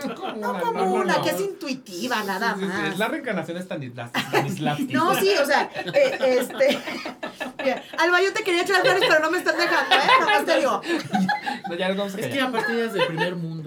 Es de España, mamona. Viene de. España, del lugar de las series iberoamericanas. Ya nada más con ese acento se le aplaude. Sí, la verdad que sí. Del país de Palena Rubio, oigan. No, y es, es, es muy buena para hacer canciones. Ana. Sí, es muy, muy buena, buena. Es muy buena. Es que de verdad sí quiero regresar una y mil veces. Eso, eso, eso no lo tiene cualquier otro musical, también eso es muy cierto. O sea, al final del día hay musicales que dices, ya lo vi, lo puedo dejar descansar un rato y luego sí quiero regresar porque me gusta mucho. Ajá. Pero esta cuestión de es que si no voy me lo pierdo. El factor no sorpresa. pasa. El factor sorpresa. Sí. Eso está muy cabrón. Y por ejemplo, trabajando con Angélica Rogel, Uf. que es, Es una brutal. Y es una. es- Ah. y es una pe- y, y se sabe No. que es una pesadilla. Es la mejor. No. ¿Qué tipo de cosas dirían ustedes que le aprendieron a Angélica? Wow. Yo la verdad, yo le digo la maestra. De hecho, me refiero a ella como maestra, maestra. No le digo Angélica, porque soy bien ñoña. Yo, maestra, me pongo aquí, maestra, me pongo allá. La respeto mucho. O sea, me, me vuela los sesos su, su forma de dirigirnos, su forma de dirigir este barco que se está haciendo en el vuelo. O sea, el, el estrés como di- directora de decir, vamos a despegar y vamos a ver a dónde nos lleva este avión, Sí. ¿no? Eh, la paciencia que nos tiene, porque seguro decir, "Ay, esto- Oye, lo tenía ¿por ahí, lo te- tenía por ahí. qué lo mataste, Ay, no? ¿Por qué siempre se quiere morir en el ¿Por qué se quiere cine? morir en el cine? Y yo, mátenme, mátenme. Ya cuando lo sé qué hacer es de, voy a entrar y me matan. Ese es un clásico, es un clásico de. Oye, en esta escena me matan. Me matan, ¿eh? Nunca me matan aparte. De que no, déjenla vivir. No, que, que, que y que sufra. hasta el Sufra. final.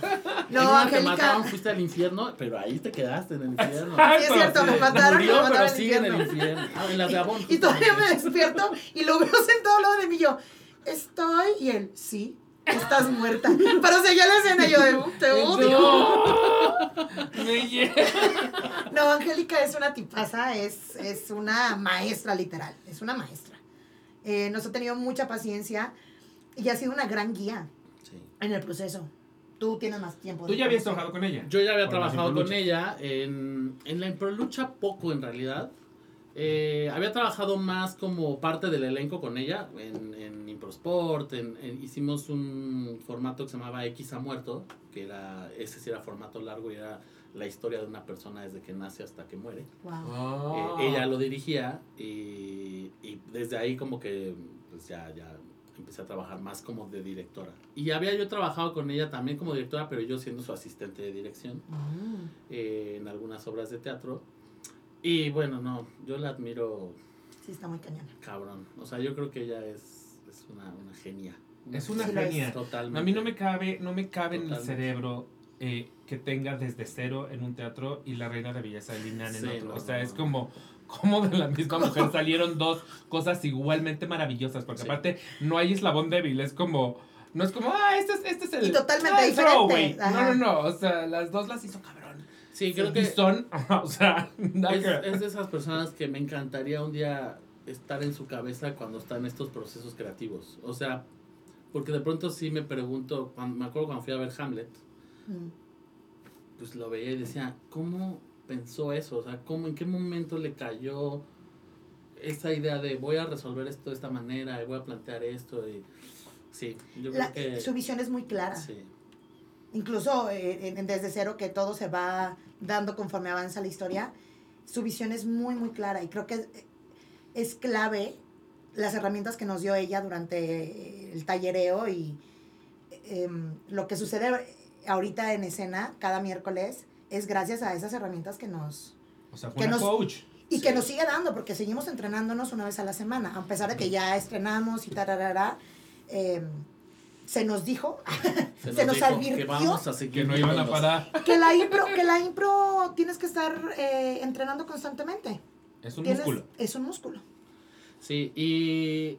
O sea, es como. Yo siempre lo he visto un poco como un equipo de fútbol o de algún deporte, pues. y Angélica es Ted Lasso, yo lo sabía, Totalmente. siempre lo supe. Totalmente. Lo es. Pues, Y es esto, es, pues tenemos que seguir entrenando finalmente para seguir ¿Y sabes conociéndonos, para seguir... Lo disfrutamos mil. Sí. O Ah, sea, no, claro. preguntamos toda la semana de que, ¿qué día va a ser el entrenamiento? Porque es muy I'm ready. divertido. Ajá, es muy divertido. Sí, o sea, de pronto nos, nos, nos ubicamos haciendo estos comentarios como de, nunca me había divertido tanto en un ensayo de, de un montaje, de algo. Porque a veces incluso pasaba que íbamos solo a ver, porque pues pasaban a lo mejor otros siete y a ellos les tocaba en ese día Claro, hacer claro, la historia. claro, Pero también Pero ahí aprendes, nosotros, güey. o sea, viendo, la pasas increíble, aprendes muchísimo y sí, te vuelves parte de esa, como diría Fofo, de la familia desde La cero. familia desde cero. Fofito, bebé. Fofito, Ay, Fofo familia somos- bonita. me La familia bonita Desde desde cero. Y siento que sí, también tenemos que mandarle un shout out a Kauri. O sea, No Sí, manches, mi no, no. también lo que está haciendo es impresionante. Porque se improvisa absolutamente todo. Iluminación, Iluminación, audio. audio, eh, exacto. o sea, todos están improvisando al mismo tiempo. Sí, y lo que que hace Kaori, todo. Sí, ella también tiene que estar escuchando todo de, a ver, ¿esto qué necesita, no? Un ambiente más, este... Oscuro, oscuro. cenital. Sí. Oscu- Ajá, ajá. Y es al momento, se me la imagino en la consola como, como con siete brazos, ya sabes. como el diablito de Ta, Derbez. Exacto. Sí, sí, sí, sí, sí. Sí. O sea, Y habría que, nunca le voy a preguntar, pero creo que hasta puede ser liberador, como de aquí puedo hacer lo que... O sea, puedo Sí. jugar también. Porque Soy a el arquitecto diferencia de la del teatro, Claro, que tiene que ser súper de entrar en este segundo. No hay esta cues. luz, sí. Y aquí, pues seguramente. No hay nada un automatizado. juego de, Ajá. yo también puedo jugar. Porque además es eso, es como de. Si algo tenemos claro los, los que estamos en escena es. También ellos pueden proponer. O sea, los músicos proponen, no nada más están esperando a que nosotros decidamos cantar. Ellos Claro, pueden claro. proponer. Y de luz, igual. Igual. Podría ella decidir. Voy a meterles un semioscuro y a ver qué hacen ellos con eso. claro. Sí, claro que es Y como, que te da mucho. Ay, que te da un eclipse. Claro, Exacto, entonces, sí. Entonces sí, creo que eso, eso es lo padre, que todos podemos proponer, todos podemos jugar. Y... No, ven, y les, les prenden el micrófono más a tiempo, creo que en musicales profesionales. Rojo que, Rojo, que es el que está encargado de, de audio, también mis respetos, porque él tiene que estar improvisando cuando nos ve en escena y cuando salimos de escena, muchas veces salimos, pero vamos a hacer acuerdos. Entonces es Se papágales. tiene que pagar porque el acuerdo es, es muy breve, es de que vamos a entrar juntos, ok, pero pues no se puede escuchar eso. Para cachar eso, mis No, no, no, respetos. ajá, está cabrón. Sí, sí, sí. Porque a lo No, mejor no, salgo de escena, pero voy a estar apoyando con los coros desde afuera. Sí, sí, Entonces sí, también sí, ahí me sí, tienes sí. que abrir el micro. No, no, no, es todo un, un rompecabezas bien Un armadito. arte. Sí. Y es súper y disfrutable. muy disfrutable. Muy, muy, muy. ¿Sabes muy. qué me pasa a mí con Desde Cero? Que es algo que no me pasaba desde que yo hacía teatro en Guadalajara. Me acuerdo de cuando yo hacía teatro en Guadalajara, lo hacía desde un lugar. Yo, yo trabajaba part-time eh, de Godín en la mañana y hacía teatro musical en las tardes, ¿no? Por el placer de hacer teatro musical. Que yo sabía que íbamos a ensayar seis meses para durar un mes en el. Galerías, pero, pero era esta pasión que decía, yo sé que me van a pagar 500 pesos la función y yo sé que a lo mejor vamos a dar nada más un mes en temporada, pero es lo que amo hacer. Eh, y es este como aventarte a jugar, esa pasión que te mueve, que dices, aquí es donde me gusta estar. Eso me pasa con Desde Cero. En Desde Cero me pasa que me gusta estar, pero desde la pasión, desde el... Me la estoy pasando increíble y estoy aprendiendo y, y no me importa pasar horas aquí y no me importa sentirme cansada el otro día, pero se vuelve adictivo. Claro. O sea, ya quieres que llegue el próximo miércoles. Y de Claro. ah, el siguiente miércoles no doy función. Ah, eh, sí, Quisiera. Oh, yo quiero. Claro. Y vas y la ves. ¿Dónde voy a sacar mi dopamina o lo Ujú. químico que sea? Yo no sé si qué Está tanto, cañón. yo no sé qué tanto pase en, en otros este montajes, estas ganas de ir a verla aunque no te estés tú dando, o sea, cuando no estés dando función. Claro. O sea, yo no sé qué tanto pase de, hoy es mi día de descanso, yo me voy a estar en mi casa. No pasa. Pues claro. No pasa. y aquí es, no solo por este fomo de, ay, me perdí, la-", pero creo que también es esta adrenalina. Quiero ir a ver qué... Quiero ser testigo de lo que claro, está sucediendo. que mis compañeros Claro. van a vivir y, ay, qué chido también. Porque todos nuestros compañeros, los que no han subido eh, en estas funciones que desde que estrenamos, todos han estado en el público. Sí. Ay, qué bonito. Todos han estado en el público. Y eso está bien padre. O sea, cuando te, te hablo de una familia, es real. O sea, y como no hay como personajes dados, Ajá, ajá. tú te lo buscas en escena y cada quien sabe quién va a ser. Claro, claro. Este, eh, el día que te toque subir, está súper padre porque entonces quieres ser testigo de lo que van a crear tus compañeros allá arriba. Claro. Sí, sí, está, sí, sí, está sí. muy padre. Sí. Súper quiero ser familia desde cero honorario. Sí, eres, eres familia desde cero. Hombre, muchísimas gracias. Oigan, ahorita que hemos usado mucho la palabra juego, o sea, se ha, se ha hablado como continuamente usando el verbo juego. ¿A qué jugaban de chiquitos? Yo jugaba a las hermanas. Es verdad. Siempre- de Chekhov. siempre era la Hermanas chica. Siempre era la chica y la mala.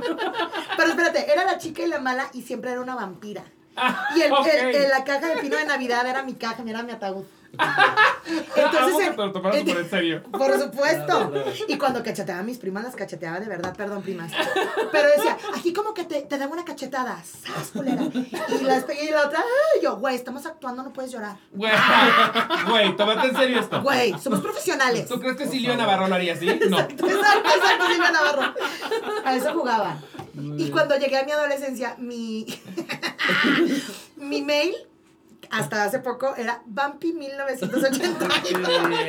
Porque jugaba la vampira. jugaba la vampira. Qué bonito. Pero mira, nada más, ahorita contesto tu pregunta, pero ahorita que decías eso de los personajes que hacías mucho, como también en la impro tenemos nuestros personajes seguros, como nuestro lugar Eso seguro. lo hablábamos. A mí me, me de, de pronto no sé muy bien qué hacer, pero sé que si hago ¿Un tal vampiro? personaje, si hago un vampiro, estoy más cómodo. Sí, Sí, ah, sí, justo Paloma. Cordero me decía, yo siempre hago un señor. Por Siempre. ejemplo. Entonces, O bruja. Entonces, exacto, el Paloma seguro, su lugar seguro es ese. Es como de, no sé bien hacia dónde va a ir la historia. dice Paloma pero puedo que- hacer un señor muy Paloma- convincente. Que mi, mi personaje siempre es una señora rica rubia. Y yo, ¿por? Que se llama Leticia. Siempre me ponen Leticia. En todos los musicales, de repente, pasa Leti. Y yo, ¿por qué soy Leti otra vez, güey?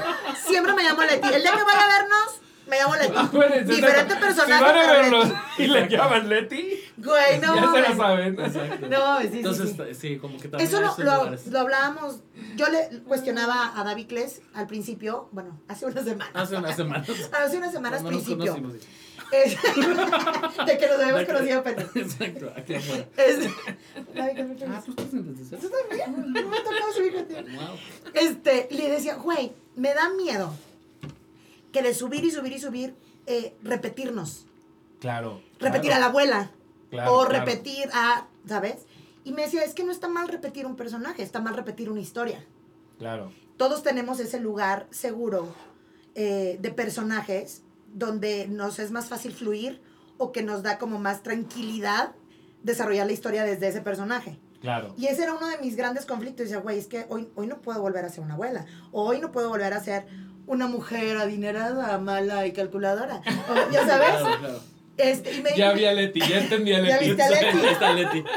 pero, pero me dice David Kles, güey, es que eh, no importa repetir un personaje siempre y cuando no sea idéntico y siempre y cuando no repitas la misma historia. Claro. No venga de donde mismo. Sí, o yo tenía un maestro de, de, de literatura que decía, solo, solo hay dos eh, grandes temas en la literatura, que es este el amor y la muerte. Todas las historias son de amor o de muerte. Entonces, Muerte, lo que muerte, nosotros somos muerte. muerte. Nosotros siempre Eh, abordamos la muerte. Pero Y si te pueden matar a ti, mejor. Mejor, mátenme. lo que él decía es, lo que cambia es la forma en que cuentas esa, esa historia. Claro. ¿no? Un poco también regresando a lo que decíamos al principio de conoces la estructura básica de cómo hacer. Ya después es cómo cuentas esa historia. Claro. Es- la historia de Romeo y Julieta se ha contado muchísimas veces, pero lo que cambia es la manera en que cuentas esa historia, ¿no? Eh, entonces, pues, creo que va por ahí como de, no nos está, si hago de repente siempre a un personaje de un niño, porque ese es mi lugar seguro, sí, pero esta historia no tiene nada que ver con la del niño de hace dos semanas. Claro. Sí, y si aparte esta abuela además es vampira, pues ya también cambió completamente la cosa. No, ya no volveré a ser una abuela, se la perdieron. Exacto. No me gustó. Se borró la abuela. Pero Leti puede regresar. Bueno, ¿y ¿tú a qué jugabas, David? Me encanta David, David, David Kles, pero siento que yo estoy faltando de respeto porque no tenemos esa confianza. Ay, David es su Instagram. que es mi Instagram. Yo sé que es su Instagram, pero, pero tanto se lo escuché de Nietzsche que ya me lo quiero robar. David y-. Me ha traído problemas porque luego piensan que me llamo David. David. Es Ajá, sí, problema, sí, pero- sí, sí. Pero bueno. Eh, yo jugaba. Tengo un hermano que es tres años más grande que yo. Y entonces, cuando éramos más chicos los dos, él le gustaba jugar conmigo. Y jugábamos mucho hacia Batman y Robin. Nos disfrazábamos. Yo era Robin, evidentemente. Claro, Por, chiqui. por chiqui. Por su- Ay, pensé que por Este- Nalgón, perdón. así.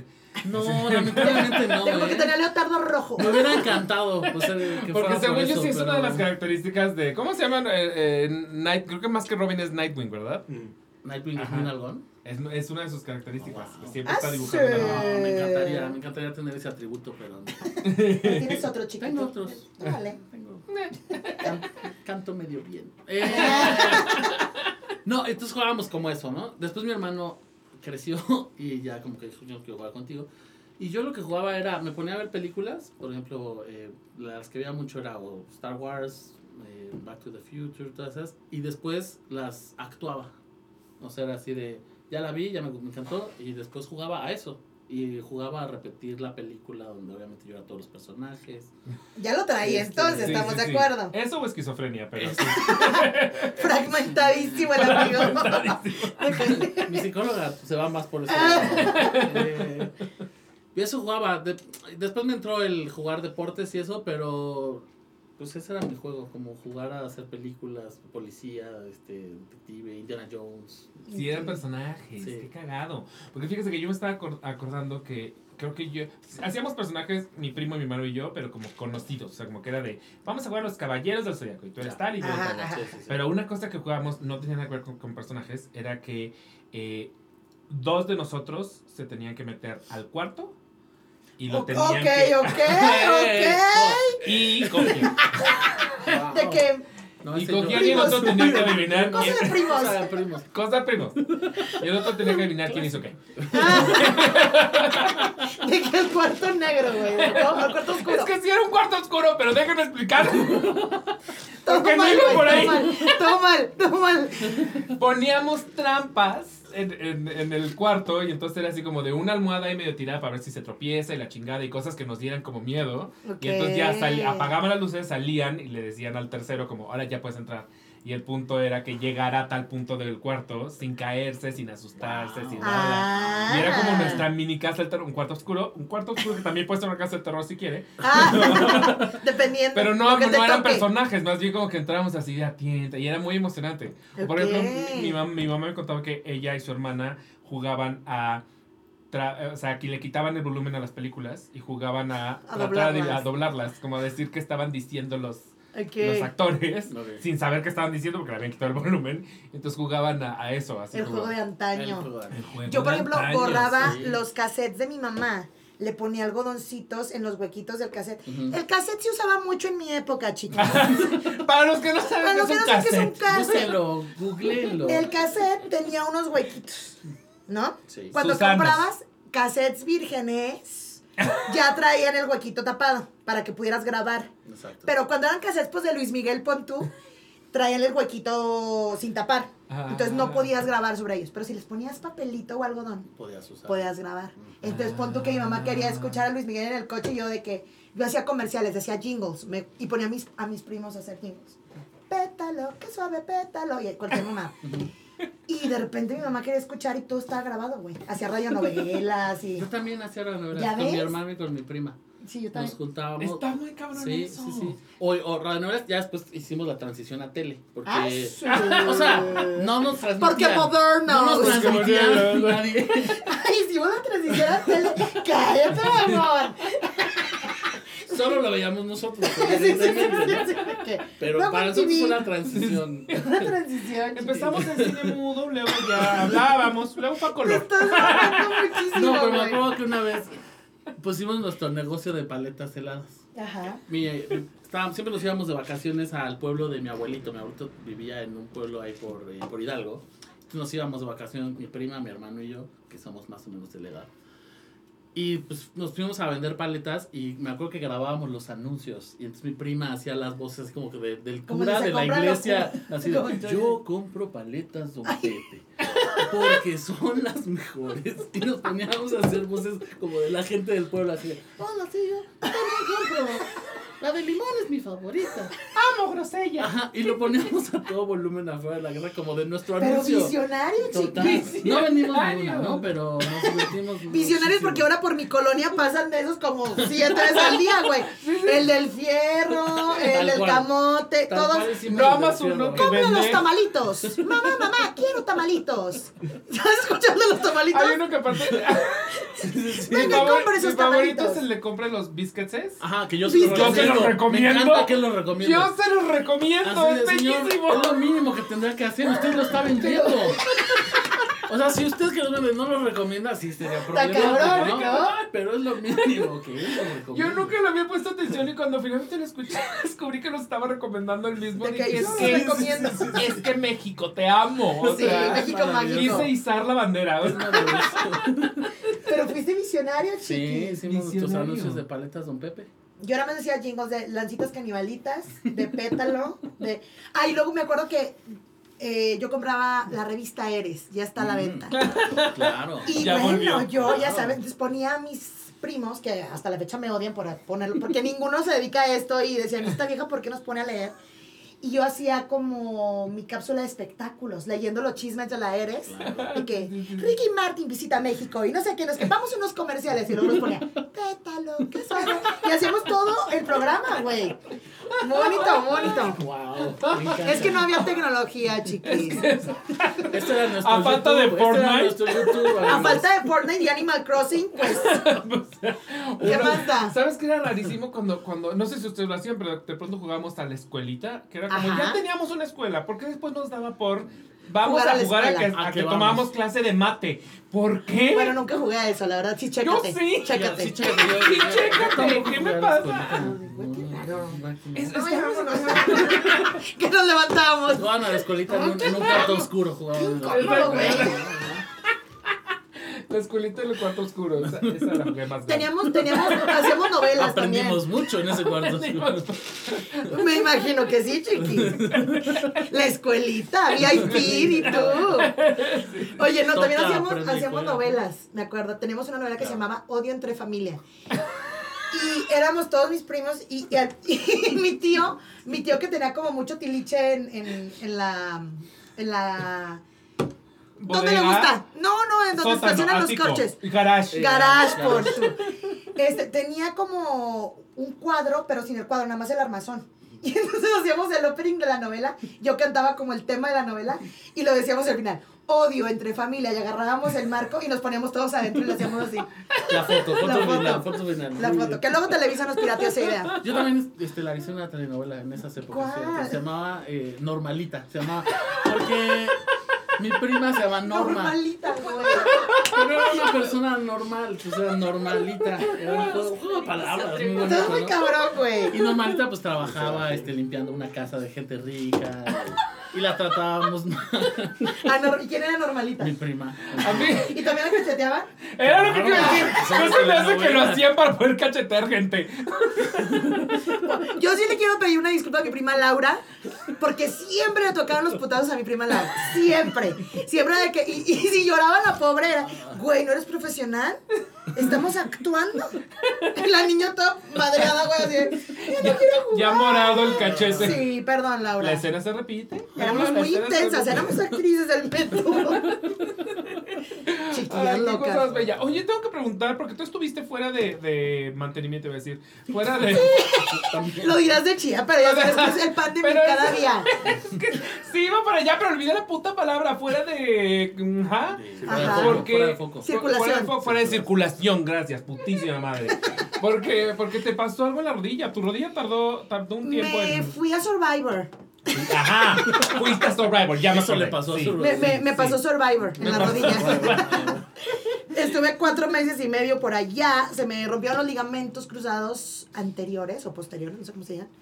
Eh, se me sale la rodilla para atrás, pon tú. Entonces, ¡Oh! Ah, eh, regresando me tuve que operar porque pues se acabó deshecha la rodilla y duré un ratito este, sin poder circular, como bien dices. Circular, exacto. Y nos encontrábamos en todos lados y me decía, güey, ya camina, de que, güey, ya. Es que se los juro, y no es broma. Pero es que yo sentía que pasaba mucho tiempo y me la topaba en cualquier lugar y yo era como, ¿ya estás bien? No.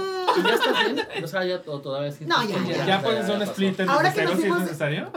Claro. No me retes, chiqui, porque caí tatuado. Un shablam. Sas, culera. Este, ahora que nos fuimos de viaje, un día sí fue como de que, oh, cabrón, como que me pinchó mucho la rodilla. Pero fuera de ahí, pero caminamos mucho. Por caminar mucho, Ajá. ¿no? Sí. Pero fuera de ahí, ya, ya te hago, ya, ya te hasta te hago bog en, en mis, hasta abajo, chica. ¿Ah, en serio? Claro. O sea, haces el dog walk. Amiga, Pues así, mira, así algo. voy. Algo muy similar. Algo muy cercano. La mano está, la mano está. Pero amo mucho que ya haya mencionado el. Es que caminamos mucho. Es que ya, es de edad también, chiqui. Uno es de edad. Claro. Se, se caminó todo el día. ya en la tía de ubiges. ¿ya esos viajes donde ya caminas mucho. Caminamos Sí, sí, mucho. Última vez mi- que vamos a Peña de Bernal. Caminamos No, muchísimo. ya ahorita quiero un viaje donde nada más una tía, acostado en un camastro. No, ya me di. Eso es lo que, y que me den bebidas todas Sí, cada 10 minutos. por su pollo. Eso es lo que Sí. Yo, yo la verdad sí, ayer tuve mi primer ataque de señora. No encontré los toppers. Y me dormí encabronadísima porque y le, fui y le dije a Romina, mi novia, ¿dónde están los toppers? O sea, ¿no se pueden desaparecer los toppers de la casa? Y como mi novia es chef, dije, ya los usó para algún evento. Y hoy amanecieron los toppers así todos acomodaditos, mi amor, ahí estaban. Y me ¿Y dio una paz. Qué y yo de que, ay, Y es que no son Dije, ya baratos, soy una no señora. son No, güey, pero ya soy una señora. O sea, Ya ya, que te quite el sueño, sí, ¿dónde están los toppers? Yo te entiendo, Sí, yo te sí, entiendo. sí, Eso y que caminamos mucho. Yo no sé qué, qué, qué, qué me hace muy... Yo siento que tengo cosas de señora, pero, pero en ese momento no, no, no estoy ubicando que me hace muy señora. Pero de que tengo cosas de señora, tengo cosas de señora. ¿Tú? Pues sí. Ay, yo ¿qué cosas de no, señora yo tienes? tengo muchas cosas de señora porque eh, yo soy el encargado de lavar platos. en- en Ok. casa. Uy, no Eh, soporto lavar a mí me Ay, gusta. Que se te moje la panza cuando estás lavando platos me pone de mucho moje la panza, que duele la espalda. Yo no sé por qué duele la espalda con lavar platos, pero duele la espalda. Pero fíjate que el otro día vi una recomendación para que no te duele la espalda. Para que vean, este es el momento de señora. Momento Si de parado eh, mientras lavas tus platos, tienes que abrir tus piernecitas, o sea, estar parado con las piernas abiertas. No. Y eso hace que no te vaya a doler. Que la lumbar se relaje. Que la lumbar. Momento de señora. Claro, momento de señora. Ah, de preferencia no quiero tiempo. lavar platos. Si usted sale con su domingo 7, diga, es que abrí las piernas Mi porque la momento de lumbar. señora es haber, la mi momento de señora es haber lavado, haber estado toda la tarde lavando platos y que Carla llegue a la casa y agarre uno nuevo y dice, ¿otro? Apenas terminé de lavar. ¿De qué Y ya ensuciaste, exacto, y ya ensuciaste un plato. ¿Por qué? Mi novio es igualito conmigo yo nunca entenderé eso. Porque él siempre me dice, ¿por qué no agarras uno de los que ya está como acá, acá abajo? Yo es lo mi- es que en realidad Pero es una lo cosa en la cabeza, es una cosa en la que sí, pero es una cosa en la cabeza de Entonces realmente no es que seamos señoras, más bien es que ya estamos somos mayores. obsesivos. De, Y Sí. tenemos nuestro toxito. Sí, sí, eso es- Sí, Yo sí, soy de las sí. que, por ejemplo, tengo visitas, me mama tener gente en la casa, me encanta que vayan visitas, pero sí soy de las que si se levanta alguien del sillón, acomoden el, el cojín otra vez.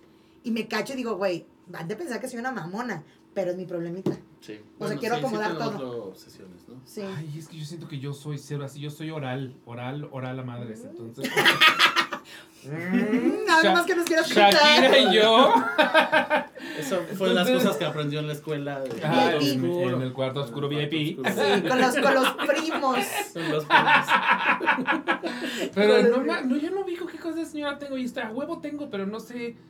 No, no tanto como, como, como mi, mi amiguito Dan Cervantes, que en el, en el Milán antes se podía pedir chocolate caliente y panque y así, y entraba a la obra con su chocolate caliente y su panque. Yo era como, Wow, eso se eres podía una hacer, tía. Sí. Sí, claro. O sea, todo el mundo con sus palomitas, Claro. y Sí, su, sí, su sí. chocoleta, y él con su panque y su chocolate. Ay, no, eso sí es de señora. Es, es de señora. Y también el otro día fui con otro amigo que aparte tiene 23 años al círculo teatral y me dijo, ahorita vengo en el intermedio, voy a comprarme algo. Y regresó con un, con un té, o sea, limón, su té, su... Y yo como, Y un tejido. bienvenido, Ma- y un Su tejido. chambrita. Su chambrita. Y yo, Maggie Smith, bienvenido de regreso. O sea, ¿en qué momento?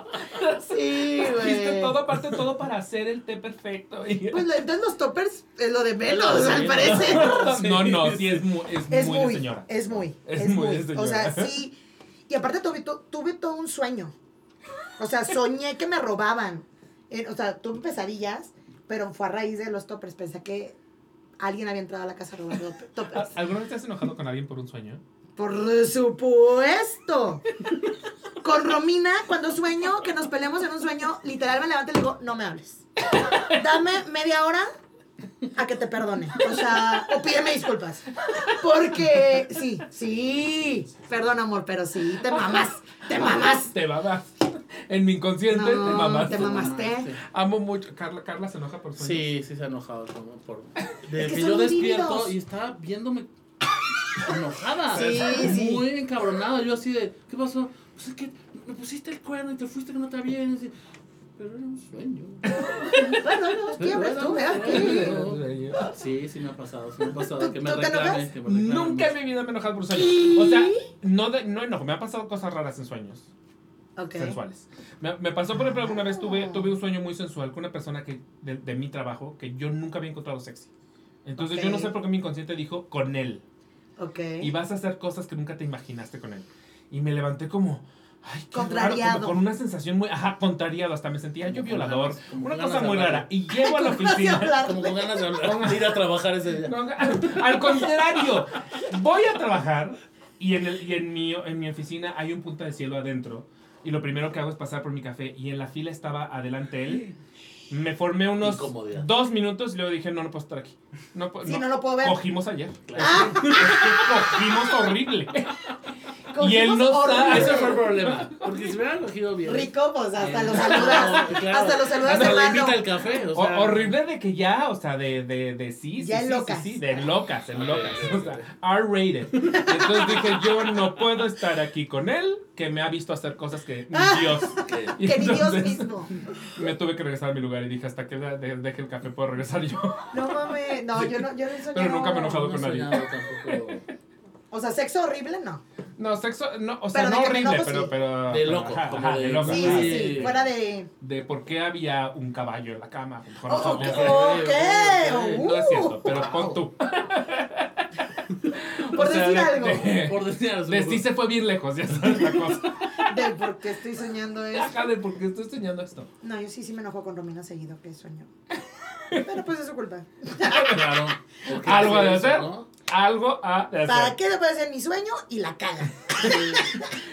Oye, sí, también yo ya no me Eso o sea, también es de es señora. aceptar. Es, es como la impro. Mira, yo acepto su propuesta, está enojada, bueno, está bien. Acepto su propuesta. Le digo, discúlpame, no lo vuelvo a hacer. Y todo sale. ¿Sí No. le dices perdón? No, No, pues no, es no. así de porque yo no hice nada. Yo no sabía cómo reaccionar si mi novio me dice como, no me hables, es que en mi sueño... No Romina se ríe, reaccionar". Romina O se ríe. O sea, dice, mira, sí está loquita, me dice. A decir, mira, sí. sí. Mayor y loquita. Sí. A mi siguiente sección, nada más Ay. recuérdenme justamente ese, ese como a- abono de puedes ir tres veces, puedes ir cinco veces, ¿te lo saben? ¿Tú- tú- Sí. ¿Tú lo tienes claro? Sí. ¿Tú no? ¿Cómo, David Me han hablado de eso, Tú pero. no. Es un pasaporte. Te metes a la página de desde cero el musical.com, si no me equivoco. Esa es la página. Bueno, si no se meten a Instagram y en, la, en, en el link de desde cero, le dan clic. Y es un pasaporte que puedes comprar para ver tres funciones o cinco funciones. Y tú escoges qué funciones ver. O sea, cinco miércoles o tres miércoles. Y obviamente sale mucho más barato que comprar tu boleto cada miércoles que vas. Y, pero es individual, o sea, si yo compro mi pasaporte no puedo llevar a alguien. No, no, es, es O individual. sea, esa persona que va conmigo sí tiene que comprar su boleto aparte. Exacto. Porque tú puedes es. comprar dos pasaportes. Pero está bueno. Porque siempre tienes que llevar a alguien, ¿no? Claro, supuesto, ¿no? Por ¿Quién va supuesto. solo al teatro? ¿Quién más? Yo. Sí hay gente que va solo al teatro, Pues sí. yo un No, chingo yo- de yo veces. también. Pero bueno, Porque pues se trabaja Tienes eso y no siempre hay No, alguien y no tiene nada de malo. Y está rico. No tiene nada de Y no, malo. y no es de locos. Ya. Y no es Y de de de locos. de pero, pero es normal. Es normal. Es Se normal. vale. También puedes ir a un restaurante solo y comer solo. Ay, yo sí voy al cine sola y me gusta. A mí al cine también, pero ¿sabes que no iría solo? Concierto. Un ¿Un concierto así concierto? sería No, rarísimo. sí está deprimente. Rarísimo. Sí. Bar, rarísimo. No, un bar Sí, solo no. no. A menos de que A menos quieras que ir a quieras ir a ligar. ligar, exacto. O te acabas de divorciar. O sea, si, si vas, si vas a ir a contarle tus penas al cantinero, me Bueno, parece, sí. me ¿Eso es parece muy correcto, ¿Eso muy es real teatral. es muy Eso me parece muy película. Sí. Muy film noir. O sea, Sí. ¿pasará que realmente alguien vaya a un bar y se, le, se ponga a platicar de sus penas? al En México no creo, no, que sea Sí. una cantina. De Sí. que la polar, cantina. que ya no cantina. existe. Eh, Ajá, exacto, de que la can- ajá, ajá, Pero como en la bar el cobadonga. El cobadonga. El mesero del cobadonga. El mesero del cobadonga. De que el, el señor ya tiene de que 40 años trabajando ahí, está hasta la madre de Es historia, como, ¿no? De que otro, güey. otro cuénteme güey. A ver, ¿qué le hicieron? Otro güey que le pusieron el cuerno en sus sueños. Ah. Ah. Oh. Bueno, yo, yo tengo una amiga que se separó y, y a los pocos días nos fuimos a Disney y toda su historia se la contó a Pluto. Porque pues llegó Pluto y mi amiga dijo, con él me tengo que desahogar. Lloró, lo abrazó, Pluto Plu- le regresó el abrazo, ¿Qué- ay, tuvieron un ¿y qué le momento. Pluto? Pluto, ¿qué Pluto no puede, tiene, tiene prohibido hablar, entonces Pluto nada más hacía como...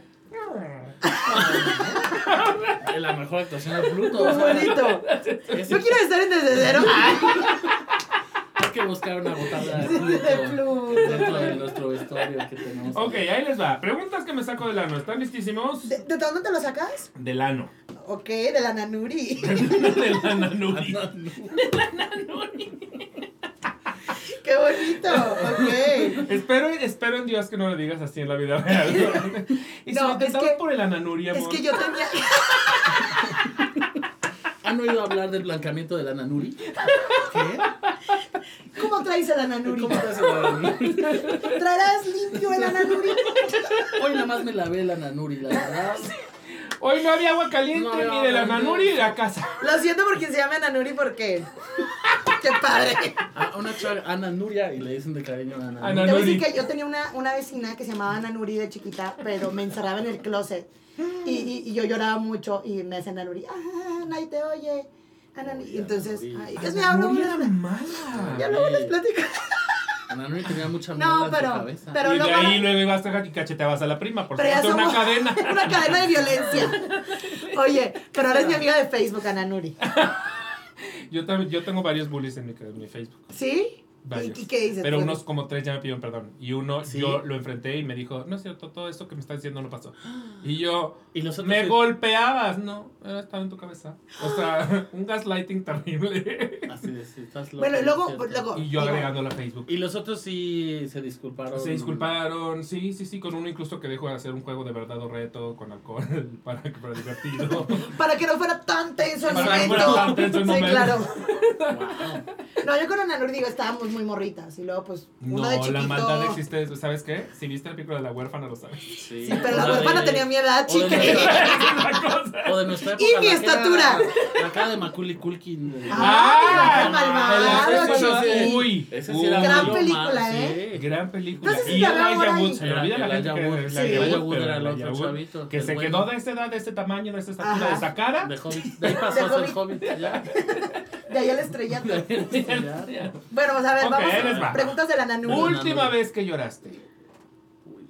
Última vez. Ay, no, Yo, es que yo, soy lloré hoy.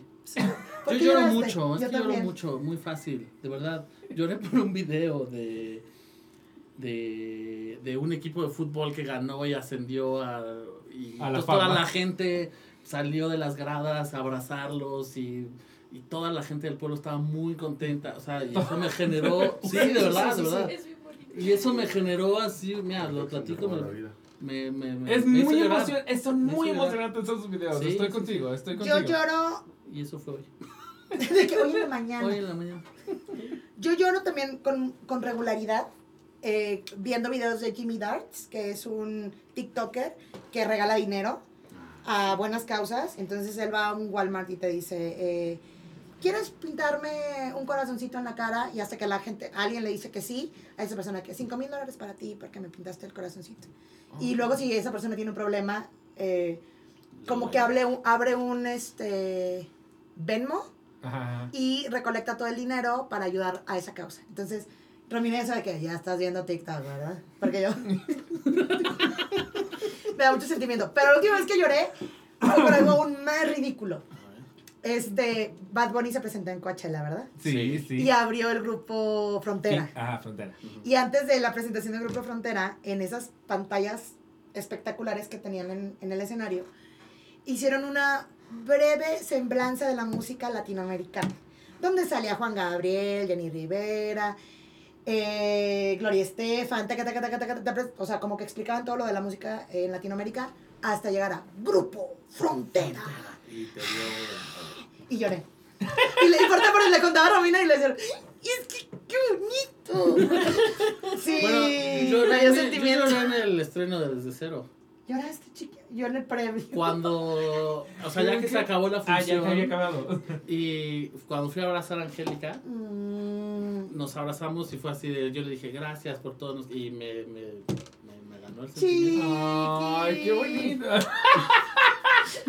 Hermana menor. ¡Ay, chiquitas! Cuán grande fracaso. Fue como cuando fracasamos. Seacrest trató de hacerle high five a un ciego. Así nos comunicamos en Desde Cero. Tenemos este nivel de comunicación. Lo que te digo, ya esto, estoy ensamblado. Mira, taca. Para esto y más momentos mágicos, miércoles Desde cero. 8.45 de la noche. Guilty pleasure. Bad Bunny. Ay, no es. es Poquito es sí. guilty, Como que está en la línea, como que. Sí, poquito sí. O sea, pero no es amandititita, ya sabes. Ah, bueno, es cierto, es cierto. sí. yo, fíjate, esto. eh, desde hace mucho decidí que no tengo ningún guilty pleasure en cuanto a que. Me gusta Nada, pero y sí, que- sí. ¿Y qué, y qué tiene? ¿Por qué tendría que sentirme culpable? Claro. ¿Y qué le hace? En la vida real, yo sé que, el, guil- que Claro. el puro nombre te dice guilty, pero Sí. en realidad es como, como más bien ubico que la gente Claro.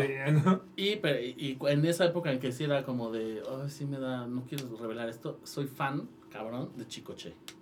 Me mama. me mama, compro sus discos, neta. Me retiro, O sea, no ¿sigue tengo nada que aportar ya. No, ya murió, pero... Ah, en- qué pendejo. Sí, güey. Murió, murió. Y si sigue haciendo música, está 84. cabrón. O sea, si sigue haciendo música, está cabrón. ¿Quién pompo? Oh, wow. Sí, me, me parecen muy divertidas. Es un Sí. gran guilty pleasure, quiero Sí, que me sepas. gusta, es un gran mucho. guilty pleasure. Sí, sí, porque aparte Bad Bunny ya se hizo como más mainstream. Muy. Ah, ya, o sea, ya. muy. De Ya- hecho, está bien que te guste, ¿no? Es como de... Pues me hace moderna. Me hace chica, me hace chica Decir moderna. moderno debería ser un guilty pleasure. Guilty pleasure. Es- es un guilty pleasure. claro. Eso y los toppers me han hundido brutal. Decir moderno. Ok, miedo irracional. Subirme un avión. Sí. Sufro mucho. Ahorita ya lo tengo un poquito más em, controlado, pero pregúntales si así de la cueva. Pero porque lo controlas porque es de a huevo lo mucho Tengo que, que volar, ajá, tengo que volar mí. dos, tres veces al mes. Entonces, o me aclimato o me aclichingo. Sí, sí, sí, Entonces, sí, sí, sí.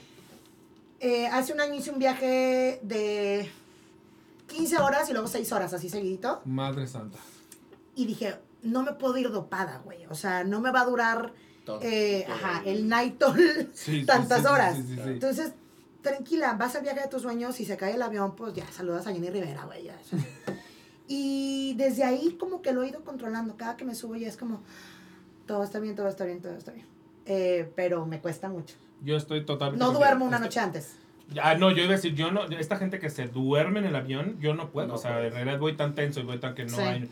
Medio lo intento y como que cierro los ojos, pero no, no me puedo ir así de. Ah, no. Y no. luego si me sale algún video en TikTok o así, cuando estás como swipeando, de aviones, de que falló, no sé Ah, güey, no, lo no, paso no, así en no, chinga no, porque no. sé que mi cabeza se va a quedar ahí clavada muy Sí, cabrón. Sí, sí, sí, sí, sí, sí, sí, sí. Tú, Pues no, no es irracional, pero miedo, me da miedo las alturas. ujú, No me pasa en los vuelos. me- en los vuelos me pasa si, si estoy viendo, ¿no? O sea, si está la ventana abierta y veo, sobre todo cuando en los aterrizajes, y que estás sí. viendo cada vez más cerca sí, la, sí, sí. Verga, la ciudad y demás. terrorífico. Es muy terrorífico. Pero como que si no veo, mi cabeza dice, no estás, al- no estás alto. sí, ¿No? vas pensando que voy a una Voy adentro carretera de un lugar. y esa es una. Y es un bache. Ajá, Sí, sí, claro. Eso sí. fíjense, güey, acá una Entonces piedra. estando arriba del avión nunca pienso como de estoy a no sé cuántos 10 mil Sí, metros. en- pero en edificios, en balcones, o sea, si estoy muy cerca, sí me, lo que me sucede, en puentes peatonales. Y lo que me pasa, sí, lo que me pasa es, mi cabeza puede ver cómo me voy a morir. Te vas a Estamos bien mal. Por ejemplo, en un puente peatonal, no, ni siquiera es que yo me vaya a aventar. En un puente peatonal, si veo que alguien viene caminando frente a mí y vamos a cruzarnos, mi cabeza lo que hace es, te va a empujar, sin querer o algo, pero te va a empujar y eso va a hacer que te caigas y te mueras.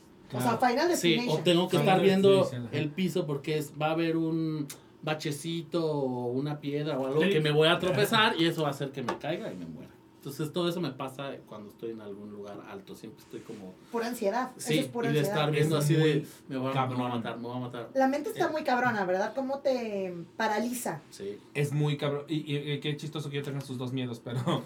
Ah, sí, los alguna vez me tocó otros. grabar un video en el helipuerto del, del Marriott. Uf.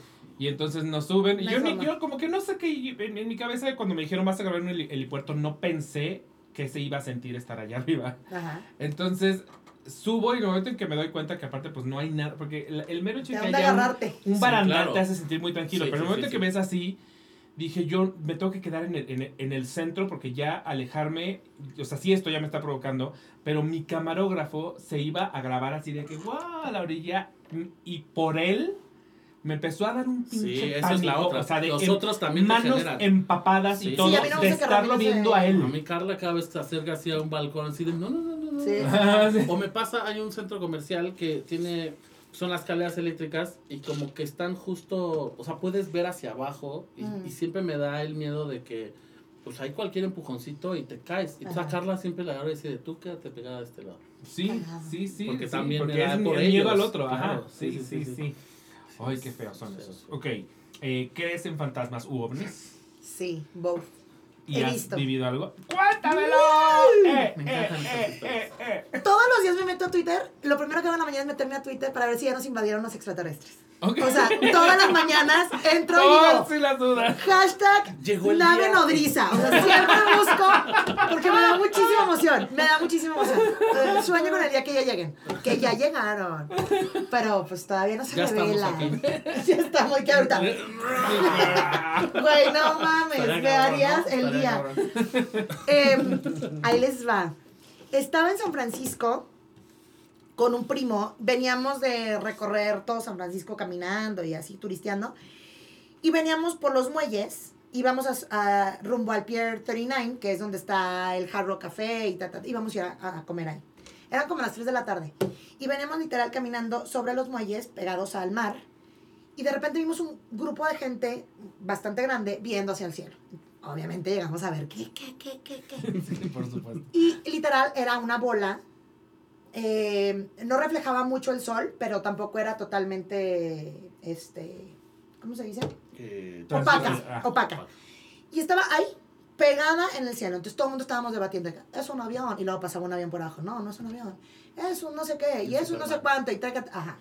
Estábamos en el debate de que qué era. Eran las 4 de la tarde, 3, 4 de la tarde, cielo eh, despejado. Y, y de repente... No van a editar como Marty Gareda luego, me van a hacer pinche meme de que vieja loca conspiracionista. Les juro que sí pasó, güey. Y te juro que estaba sobria, no había fumado, no había tomado, yo iba, era niña muy buena en ese momento. Y de repente, güey, hace cuenta que prendieron las luces y se prendieron otros objetos más chiquititos, rojos y azules, y empezaron a hacer figuras alrededor de ese. Y todos gritamos, fue de que, ¡Oh, la verga! O sea, no mames, o sea, sí es un ovni. Y en lo que estábamos todos de que, no mames, me siento en el Discovery Channel, no mames, sí existen. Mi primo yo de que no, nadie nos va a creer, güey. Era el 2009, enero del 2009. Y yo traía una cámara, ¿te acuerdas cuando traías tu camarita, que eras turista, y tu camarita digital, pero que hacía zoom y pues no, Sí, zoom. sí, sí, sí, sí, sí, sí. Y yo trataba, trataba. No, las fotos eran una mam- o sea, cualquier cosa. Y de repente en lo que estábamos debatiendo, se cuenta que volvieron a apagar el switch, se desaparecieron esos foquitos rojos y azules que bailaban, y la bola grande empezó a subir. Entonces empezamos a hacer... tan- hasta que ya no nos dio el arco. Hasta que me quedé. Hasta que dijimos, bueno, ya, va a seguir subiendo, vámonos a comer. Ya, Y ya nos dimos a vamos comer. por una hamburguesa ya. Pero obviamente llegamos a, con la familia a Napa y todo así de que, ¿ah? De que ya no tomen Baileys en el ferry, chicos. y nosotros, te lo juro, güey. Y salió, la, o sea, salió en la noticia. Salió, claro. Ah, salió noticias. es que en, en San Francisco hay muchos avistamientos. Oh. ovnis. ¿Por qué? No sé. ¿Qué serán? Tampoco sé qué sean. Han Pero de que lo vi, lo y vi. por eso están en San Sí, Francisco. ¿de qué? Ah, De los que, ahora, eh, eh, eh, apaga la luz, perra. Y eran sus luces ¿Me ves ahora no me ves? ¿Me ves ahora no me ves? Güey, pero les juro, de verdad, por mi mamita que está en el cielo, que es real. Wow. Sí vi un ovni. Bonita Y historia. desde ahí los busco todo el tiempo, estoy así. Quiero ver, quiero ver, quiero ver. Sí. Tú, Yo, más en fantasmas que en extraterrestres. No que no crean que, que existe, solo creo que es un tema que no le me he metido mucho en, en eso, pero fantasmas sí. Y, o sea, sí creo que existen, este, que hay energías. Me ¿Qué encanta, y me encanta pensar en eso y, y- y- y que me cuenten historias de eso. ¿verdad? Sí, me, a mí Amo, me encanta, amo. me encanta. Eh, ¿Qué fuiste a ver? Perdón que te sí. interrumpa. La nueva película de terror que todo el mundo dice que está Evil buenísima. Dead Rise. ¿Sí? Sí, y sí, Sí, está sí buenísima. está buena. La amo. La- Quiero especialmente si son fans de la franquicia, porque, Ah. porque, La original pues, es, la original es la brutal. primera es brutal. sí, la segunda es brutal. Ok. En la serie Ash vs Evil Dead es brutal. Entonces como que si conoces todo es muy es todavía más emocionante porque Ok. hay, hay mucho guiño. Pero por sí sola también está cabrón, o sea, la Sí. actriz que sale del, del- de la demonia Ajá, ajá. principal, Está pinche De la vieja, demonia. de la demonia, de la demonia sensual y principal. Ajá. Brutal. Triunfadora, muy Sí, triunfadora ella, sí, sí, a ver. Pero, Perdón, pero, pero ¿has sí. vivido No, algo o solamente te han Sí, contado? el, eh, el- donde vivíamos antes, Carla y yo, eh, vivimos. Una es una historia muy rara que es como de chiste un poco, pero la otra sí es fantasmagórica. Una es, uno de los focos empezó a, a caer agua, como a gotear Ah, de uno de los focos. Y entonces dijimos, pues qué raro, a lo mejor tiene que ver que el departamento de arriba, a lo mejor por ahí pasa este, pues, una tubería o algo y hay una fuga. Pues le hablamos a un... Primero le hablamos a un electricista que nos dijera, entonces el electricista vio y metió su mano y dijo, ah, qué raro. Y yo, "Sí, ¿qué, ¿qué pasa? No, ya Eso que nada ya más te cuando el electricista Ah, qué dice, "Ah, qué raro. Un Y, y que nada más, exacto, y que nada más te dejan así, ¿no? No te Ay, dicen nada más. como, Mi mano ya "Ah, no qué la tengo. raro". Y así de, ¿qué? ¿Todo Qué bien? raro. Dice, es que no está mojado. Ah, chinga. Ah. Sí, ¿cómo? Pero pues estaba cayendo gotas. Pero no está mojado, chéquele. Y entonces iba como a su chalán y ¿Pero cómo le te decía? dijo, ¿Cómo te decía? Chéquele, chéquele, chéquele. Chéquele. Ay, te amo mucho, estúpido. Y le decía a su chalán así de, mira, tócale, tócale también. Y el otro así, ah, sí, no, pues no, no, no, está mojado. Entonces, no, no sé, bueno, pero, eh, entonces, ¿qué hacemos? ¿O qué, qué todo? ¿No sabe qué? Yo creo que tiene fantasmas. Ah. Decía, ah, eso es tu, este... No, no, Esa es opinión pro- profesional. profesional, Eso- eso, como, como electricista, ese es su diagnóstico.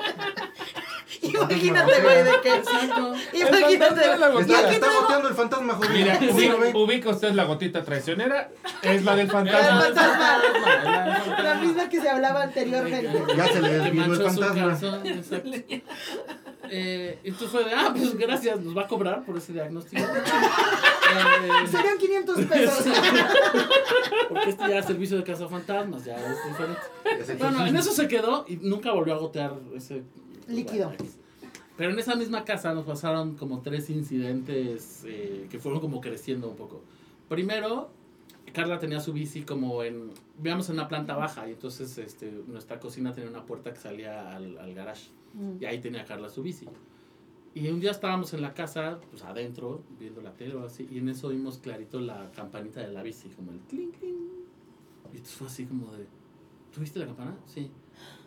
Pero fue afuera o algo, entonces asomamos y vimos que no había nadie en la calle y volvimos a ver como el clink, clink. Y fue así de, ok. Y, y decidimos no, no hablar Ok, más, así de, ay, ¿y cómo te fue en la oficina? Luego otra estábamos en, viendo la tele en la sala y oímos un ruido muy fuerte en la recámara. Nosotros en ese entonces solo teníamos tres gatos, todavía no llegaban nuestros perros, pero teníamos tres gatos y dijimos, han de haber sido los gatos, algo tiraron, qué. Y Entonces fuimos a la recámara y teníamos de en un extremo eh, una zapatera y había todos los zapatos aventados hacia el otro extremo. Pero, o sea, de que, de que totalmente al otro lado, no de que pues, pasó un gato y seguro tiró algo y se cayeron aquí. No, Ajá. hacia el, como si los hubiera aventado alguien. Sí, sí, sí. Y la tercera fue una vez que eh, yo estaba, yo me estaba bañando y Carla estaba pues en la casa, creo que estaba en la cocina. Y yo, yo no, teníamos una, una bandita que le poníamos a la puerta abajo, de esas Ujú. que compras para que no entren las Sí, cucarachas. sí, sí. Ah, sí, sí, sí. Sí, telita. sí. Exacto. Pero lo que hacía era, cuando se mojaba un poco y abrías la puerta, hacía un rechinido horrible. Parecía que gritaba una bruja. Pero entonces Carla estaba en la cocina y en eso oye el, como un ruido, eh, primero como en la puerta, como si alguien tocara la puerta. Y entonces dijo, eh, ¿hay alguien? ¿Alguien? Nada. Y luego yo... Y entonces gritó, me dijo, Daniel. Y yo así de, ¿qué? ¿Dónde estás? Le digo, "Pues Estoy bañando. Ajá. Y entonces se asomó y vio que la puerta estaba cerrada, pero justo cuando se asomó, otra vez vio cómo se movía la manija de la puerta. Verde. Oh. Y entonces dijo, a la hora y salió corriendo al cuarto y me dijo, acabo de ver esto, pero, pero y para que Carla, a Carla le encantan estas cosas Ajá. de terror. Y entonces para que ella ya la viera yo asustada por algo así, sí dije así de, Sí, lo vio sí, cañón. Sí, lo vio cañón. Y luego nos dimos cuenta que todo coincidió con que habíamos, eh, habíamos como cambiado la... Jugado a la Ouija. habíamos- dice. habíamos Habíamos matado a traído un cadáver. Habíamos sacrificado a una cabra. eh, pero Muy raro, de muy raro. O sea, de juego. No, estábamos más jugando. descabezamos como unas tres Ya ves, cómo, palomas. ya ves cómo fue la pandemia, que hacías, experimentabas de todo. ¿no? Así que voy a hacer un. De que vos del Santeroy. Voy a hacer un paquete de plátano, voy a matar a una cabra, voy a hacer varias cosas. No, coincidió en que habíamos, habíamos movido del lugar la cama de la recámara. O sea, la habíamos cambiado de posición. Ah. Pon tú que antes daba hacia la puerta y la habíamos movido.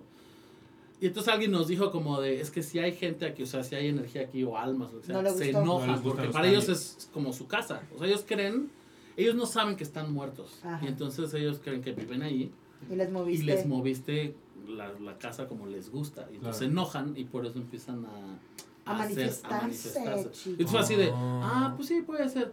Y ese día llegamos y movimos nuestra cama. Mira, por como si las estaba, por si las Sí, dudas, por si las regresemos dudas. la cama donde estaba.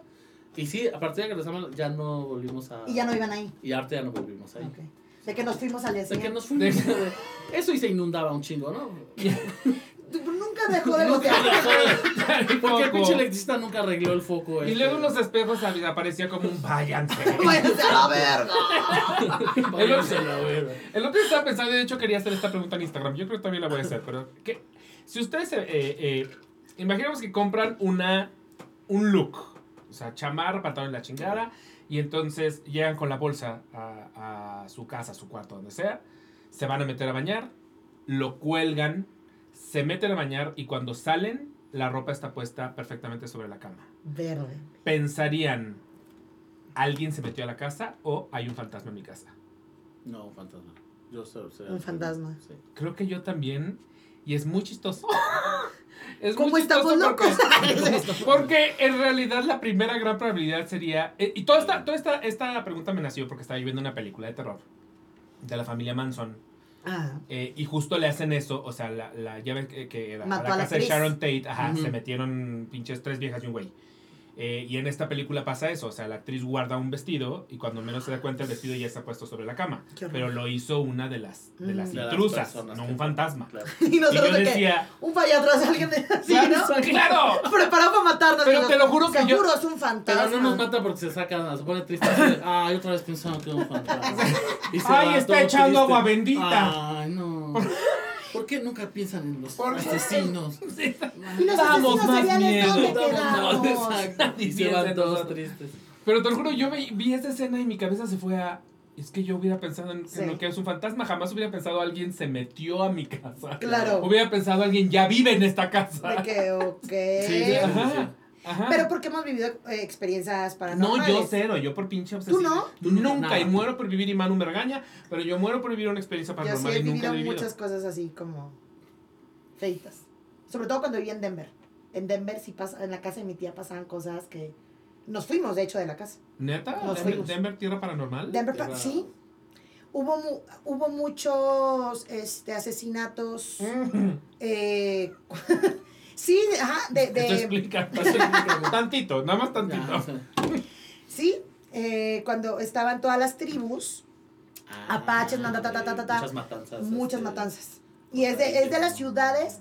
Ah, bueno, The Shining, el hotel de The Shining está en Colorado. Ajá, ajá, ajá. Y ahí este, este Stephen King Sí, sí, sí. se inspiró en escribir The Shining en ese hotel, que de hecho puedes ir cada año y pedir la habitación donde, porque pasan puras cosas paranormales en ese hotel. No, pues sí, como no. Vamos, Manu. ¡Vamos! Vamos. Un vamos, Halloween. Vamos. Y, y sí, la casa de mi tía, ¿tenemos tiempo o Sí, ya me callo? claro.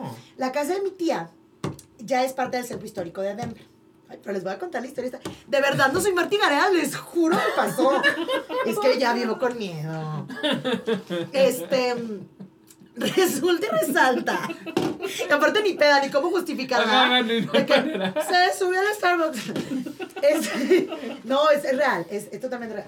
Cuando mi tía llega a Estados Unidos, en la época de los braceros, o sea, chingo, mi tío que se iba a, a trabajar por temporadas, este, se les empieza a enfermar uno de los niños muchísimo, y entonces lo llevan con un doctor que es el único, era el único doctor que hablaba español en aquella época. No vo- voy a emitir su nombre porque su hijo todavía ejerce. Entonces, él era dueño de varias cuadras de casas de lo que ahora es el centro histórico de Denver. Entonces le dijo a mis tíos, mientras sigan viviendo en esta casa con tanta gente, el niño se va a seguir enfermando. Tráigame un carrito de súper y yo le regalo una casa. Obviamente se fueron y mi tío dijo, "Ay, estoy chingando, ya parece que te dan una casa, güey. Y mi tía un día que se le vuelve a enfermar el niño dice, me vale madre, voy a llevar un carrito con, con súper. Y es la casa donde viven. Les regaló la casa. Pero la casa iba embrujada, chicos. Pues sí, por eso la regalaba así como. Sí, con razón la regaló. Pues se encontró mucha cosa en esa casa. Y entonces cuando, cuando mi mamá y yo vivíamos allá, mi tía ya vivía en San José y estaba la casa ahí sola. No, pues llegan a la casa. No mames. Duramos como un mes nada más en esa casa. Y ya sabíamos las historias. Sabíamos las historias. Resulta que cuando, cuando llegan mis tíos, eh, mi tía siempre escuchaba niños corriendo en el segundo piso. Es una casa como de 1800. Mil, sí, como 1800. Entonces la- las, las ventanas se abren así, hacia arriba. Y de repente se escuchaba que cerraban todas las ventanas de que... tac. Tac, tac, tac, tac. Y dice mi tía que una vez iba bajando a la lavanda, eh, eh, donde tenía, mm, donde dormían los niños, que era en el basement, Mm. en el sótano, pero era nada más medio sótano. Y que es- o escuchaba un niño llorar. Dijo, hasta que ya iba bajando y ya sentía el niño llorándome aquí. Aventaba la ropa, mi tía salía corriendo, ¿no? Hasta que como que se empezó a acostumbrar de que se, se escuchaba y que sus hijos hablaban con niños en la sala y tal. Y cuando iban visitas, que se quedaban a dormir como en la sala, siempre veían un señor parado en las escaleras. Y pensaban que era mi tío. Entonces, eh, compadre, ¿por qué me estaba viendo anoche? No, Sí, yo no, que estaba dormida. Yo ni vine. Y entonces cuando llegamos mi mamá y yo, ya no sabíamos esas historias. Ah, crecen los hijos de mi tía y hacen el sótano más grande. Lo empiezan a ampliar porque ya no caben ahí. Y se encuentran muchos muñequitos de vudú. Se encuentran, dice mi tía que era una caja de madera con una tela negra y una tela roja. Dice, perfectamente sellada y... Y pues Y mis tíos... Sí, pues mis tíos, la verdad, pues, güey, o sea, les valió. Mi tío de que, eh, compadre, te voy a quitar estos alfileres para que estés bien, ¿no? Y Error. pues ahí siguen. Atrás de los, de los lavabos, de los baños y de, de lavamanos de la cocina, también muñequitos de vudú, en frasquitos y así. Cuando llegamos mi mamá y yo, me acuerdo que una vez llegué y estaba nevando y le hablé, todavía no había teléfonos inteligentes, de- le hablé de mi De, Nokia. de mi Pegaso. Le hablé de mi Pegaso, de que, De mi, de mi motorrocker. Le hablé. Amá, amá, ya llegué, le dije, amá, eh, háblame, Le está nevando. Le mandé un viper. Le mandé un viper. Y mi hermano no me abría y no me abría y no me le vuelvo a marcar y me dice, pero me dice mi mamá en paz descanse. Es que el señor está en la escalera, no puedo bajar. No, y no, yo, no, no, no. ¿qué? Y me avienta las llaves. De que ábreme tú sola, perra. Y yo, ¿cómo, güey? Obviamente le dije a mi amigo que estaba en la camioneta de que, güey, abrimos juntos, perro. Y abrimos y obviamente no había nada, nosotros no vimos nada, pero mi mamá vio al señor. Y nos cambiamos porque un día estábamos, mi mamá estaba hablando a Torreón con, con mis tías y empezamos primero a escuchar perros que ladraban en el sótano. Y de repente ladraban más, más, más, más, más. Y de repente ya era un llanto de niño. Pero ya estaba en la cocina. Entonces yo lo estaba escuchando, pero yo, yo decía, me estoy haciendo ideas porque tengo miedo de esta casa. Porque me sé las historias de esta casa. Y mi mamá empieza, coñis, te voy a tener que colgar porque está llorando un niño. Y sale corriendo mi mamá. Y yo atrás de ella de que, güey, sí está llorando el niño. Y nos cambiamos en un carrito de Kmart. Como a los dos días que mi mamá encontró otro departamento y le habló a mi tía, le dijo, oye, muchas gracias por tu casa, pero no. No mames, o sea, se escuchan muchas cosas, se ven muchas cosas. Y nos cambiamos en un carrito de Kmart. O sea, que entonces. Todo Sí, ahí, fuimos por un carrito de Kmart y, Sí, y de- metimos no, todo ahí. Vivían adentro de un carrito de Ay, vivíamos. Y nos cambiamos a un Ah, carrito. de Ok, Kmart. Marta. Ahí está. No, veo como- Excelente vista. Una gustez que cállate. No, nos cambiamos, metemos nuestras cosas, nuestra ropa y como pues no, no teníamos coche en ese momento, literal, nos cambiamos en el En el carrito, de, a un Ese departamento. fue su camión. de No mudanza. Fue nuestro camión de mudanza. Moraleja, compren en preventa. No, y de preferencia, pues no, nuevos. acep- No, no que- que acepten un casas señor- regaladas. Un señor de extraño no le 1800. regale una casa. Exacto, cabrón. sobre un, sobre un cementerio apache. Sí, sí, sí. Hay reglas. Hay reglas. Pues sí, intuitivo. Ok, anécdota backstage. ¿Puede ser backstage o onstage? Mm. Y que nos dormíamos. Que no- no, mm. Y ahí es nuestra cosa de señora. Este, o verás. O verás, o verás. Mm. A ver, ¿vas? Estoy pensando, creo que no, no tengo, ¿eh?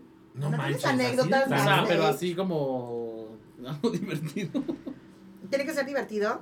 De- ¿Me vas a contar algo súper trágico? No, o algo así súper aburrido. como, Pues llegué un día y me empecé a maquillar y, ya, y luego salí a dar Y luego salí, Muy bonito. función, pedí un Uber. Pedí No, no sé si es ¿Qué será? O era un Didi. No era un día, exacto. Ay, es que seguro sí sé, pero No, seguro, muy en los seguro sí. fantasmas. Em, una vez en Mist, eh, fue a prensa, estaba de que todo todavía Azteca ahí, y se me salieron los zapatos en el escenario. O sea, me salió uno. Ya me quité el otro y acabé cantando WhatsApp con los zapatos en la mano. No es gracioso, lo sé, pero fue feo en el momento. No, hombre, ando bien. Pero No, entonces, qué- qué ¿cómo se te ¿Cómo se me salió un zapato? zapatos? ¿Cómo se me.? Otra vez estaba cantando Believe y al. Believe, acaba, voy saliendo al escenario, piso a uno de los bailarines, o sea, queda mi, mi tacón adentro de su tenis. Me caigo yo, se cae él y luego el de adelante y los tres esguinzados. No, no, no, no. Se acaba la función y los tres en el hospital así, esguinzados. Porque decidí meterle el tacón al tenis, al tenis, Al tenis. al tenis del señor. Al tenis del señor. Esa es una bonita anécdota. Esa es buena, bonita. De que me hundo, yo hice un dentoso. No me voy a ir Yo sola. no me voy sola. No me voy Aquí sola. nadie sale. La, la avalancha, me encanta. Sí, sí, sí. Yo- Tampoco es gracioso, pero. No, bueno. sí es. sí No, eso sí es. sí Porque aparte los puedo ver a todos. güey. Güey, salía gatas del escenario. O sea, la gente nos vio a gatas hacia los trenes. Y ya no pude volver a salir porque ya estábamos desguizados. A gatas salimos. Yo más bien es de, de una función privada que dimos. eh, la impro luego la compran mucho empresas como para dar funciones a... Sí, que su fiesta de Navidad. y Exacto, cosas así. Y entonces alguna vez nos contrataron unos doctores que iban, bueno, nos contrató una agencia que le vendió a un grupo de doctores un evento en donde pues era un desayuno de doctores, iban a abrir como una ala nueva en su hospital, algo así. Y entonces dijeron, pues que hagan unas improvisaciones como con temas médicos, dijeron. Tu ¿Tú traes, especialidad. traes? Yo Tu especialidad. La medicina, mira, chiquita. Mira, mira, mira. Mira cómo sale la leche. Exacto. No, o sea, yo aprendí, ahí fue que nos enseñaron eso. No puedo, no puedo con la leche. Eh, y entonces, ya sabes, siempre te venden el, el, el show como así de, no, ahí va a estar bien. Ustedes van a estar como en un escenario aparte, con cámaras, y eso se va a transmitir a donde están desayunando los, los doctores. Y, ah, bueno, va a ser como un forito, ¿no? Es que... Llegamos ya, después de muchas pláticas en donde nos decían, los de la agencia, no los doctores, nos decían como de, cuidado con los temas que, que van a hablar. Nos mandaron una, como una enciclopedia así gigante de términos ¿Qué no médicos decir? para que Ah. se aprendan. Y así de, yo no me voy a aprender. ¡Pirineo! Sí. ¿Qué es eso? Cefalosama. Déjame, te toco el Pirineo. ¿Cómo que la paroscopía no es la paroscopía? La paroscopía. Y así de, señor, así no funciona la impro. O sea, la- justo ellos se van a reír de que no sepamos y de que Ah. no Claro. Pero para ellos era de, no, no, porque los doctores son muy... No se ríen. O sea, es como de, sería faltarles al respeto. Ajá. Total, llegamos el día de la función. Y nosotros te digo que pensábamos que nos iban a estar como en un forito con cámaras. Y, y nos empezaron a, a llevar ahí por el hospital y así de, bueno, ustedes van a estar aquí. Y tal cual era un pasillo donde, era donde te llevaba a la lavandería del hospital. y entonces éramos cuatro improvisadores y un músico improvisador que llevaba su teclado. Entonces, pero ¿cómo? Sí, aquí en el pasillo, ustedes, aquí está la cámara, ustedes improvisan en este pasillo. ¿Y dónde metemos al músico? Pues aquí, y abren una puerta. Y ahí hay toallas, sábanas. Y ahí ¿Y el que esté ahí. Ajá. Y se metió el músico ahí en su closetcito de sábanas y toallas y demás. Que ahí tenía su tecladito. Y nosotros en el pasillo, improvisando mientras pues, nos transmitían en vivo. Ah, pero a- se había cámaras. Ajá, sí había una, una cámara y transmitía en vivo al desayuno de los doctores. Pero eh, de pronto pasaba que estábamos en media impro y pues atravesaba un enfermero con su carrito de toallas porque pues iba a ir a botar las toallas sucias a donde estaba el músico, ¿no? ¡No, Entonces, tenía, que, tenía que estar esquivando. Y nosotros medio a veces incorporábamos al señorcito, ¿no? Así Sí, como, ah, "Pase, don Juan". pase, don Juan, sí. Pero después de cinco veces así de, ya, don Juan, eso de pasar, estamos tratando de, Después de hacer nuestro de trabajo. hacer una historia. ¿no? Total salió. Después nos dimos cuenta que nos dijeron que no se estaba oyendo bien allá. Oh, fue así de vengan. Y entonces nos mandaron corriendo a donde estaba el desayuno para hacerles la impro. Ahí. Ya Allí, presencial. Mientras ellos comían, nosotros enfrentito. Así. Pero eso no fue lo, lo peor. Lo peor es que después nos enteramos así de que donde había estado el músico es donde ponían todas las sábanas pues del sin lavar. O sea, que podían estar contagiadas de algo. Y de ahí salió el Y COVID. de ahí- Y Eso un- fue unos en meses después. Enero 2020, Pues más tú, o menos. más o menos. Unos meses después ya no pudimos desde cero porque eh, Nos ya no pudimos, nos infectamos infectamos todos. No, o sea, sí le hablamos al músico, así fue de, oye, ¿estás bien? Ajá, vea, te sientes te mal o algo porque Sí, estuviste ya, ya. una hora adentro de, pues rodeado de sábanas sucias y ropas Sí, el de, de- inicio de. De The Last of Us, ¿cuál? The Last of Us. Y entonces nos sentimos tan mal esa vez de todo lo que había pasado que cuando nos, nos presentamos al final de, pues, de frente a los doctores, dijeron, ay, sus nombres. Y cada quien dio el nombre de otro improvisador. Creo que, que que no había que estado yo. ahí. Creo que yo dije José Luis Aldaña. Exacto. Ese día dio función. De hecho, Mario sí estuvo ahí. O sea, ¿Ah, sí? Mario sí dio esa función. Creo que era Mario, Carla, Romina Cocho y el músico era Genaro Ochoa. Ok. Pero dimos otros Y el nombres. contagiado, de- el contagiado fue. El contagiado fue- Dimos otros nombres porque nos sentimos muy mal de estar ahí. No, luego nos ha tocado dar.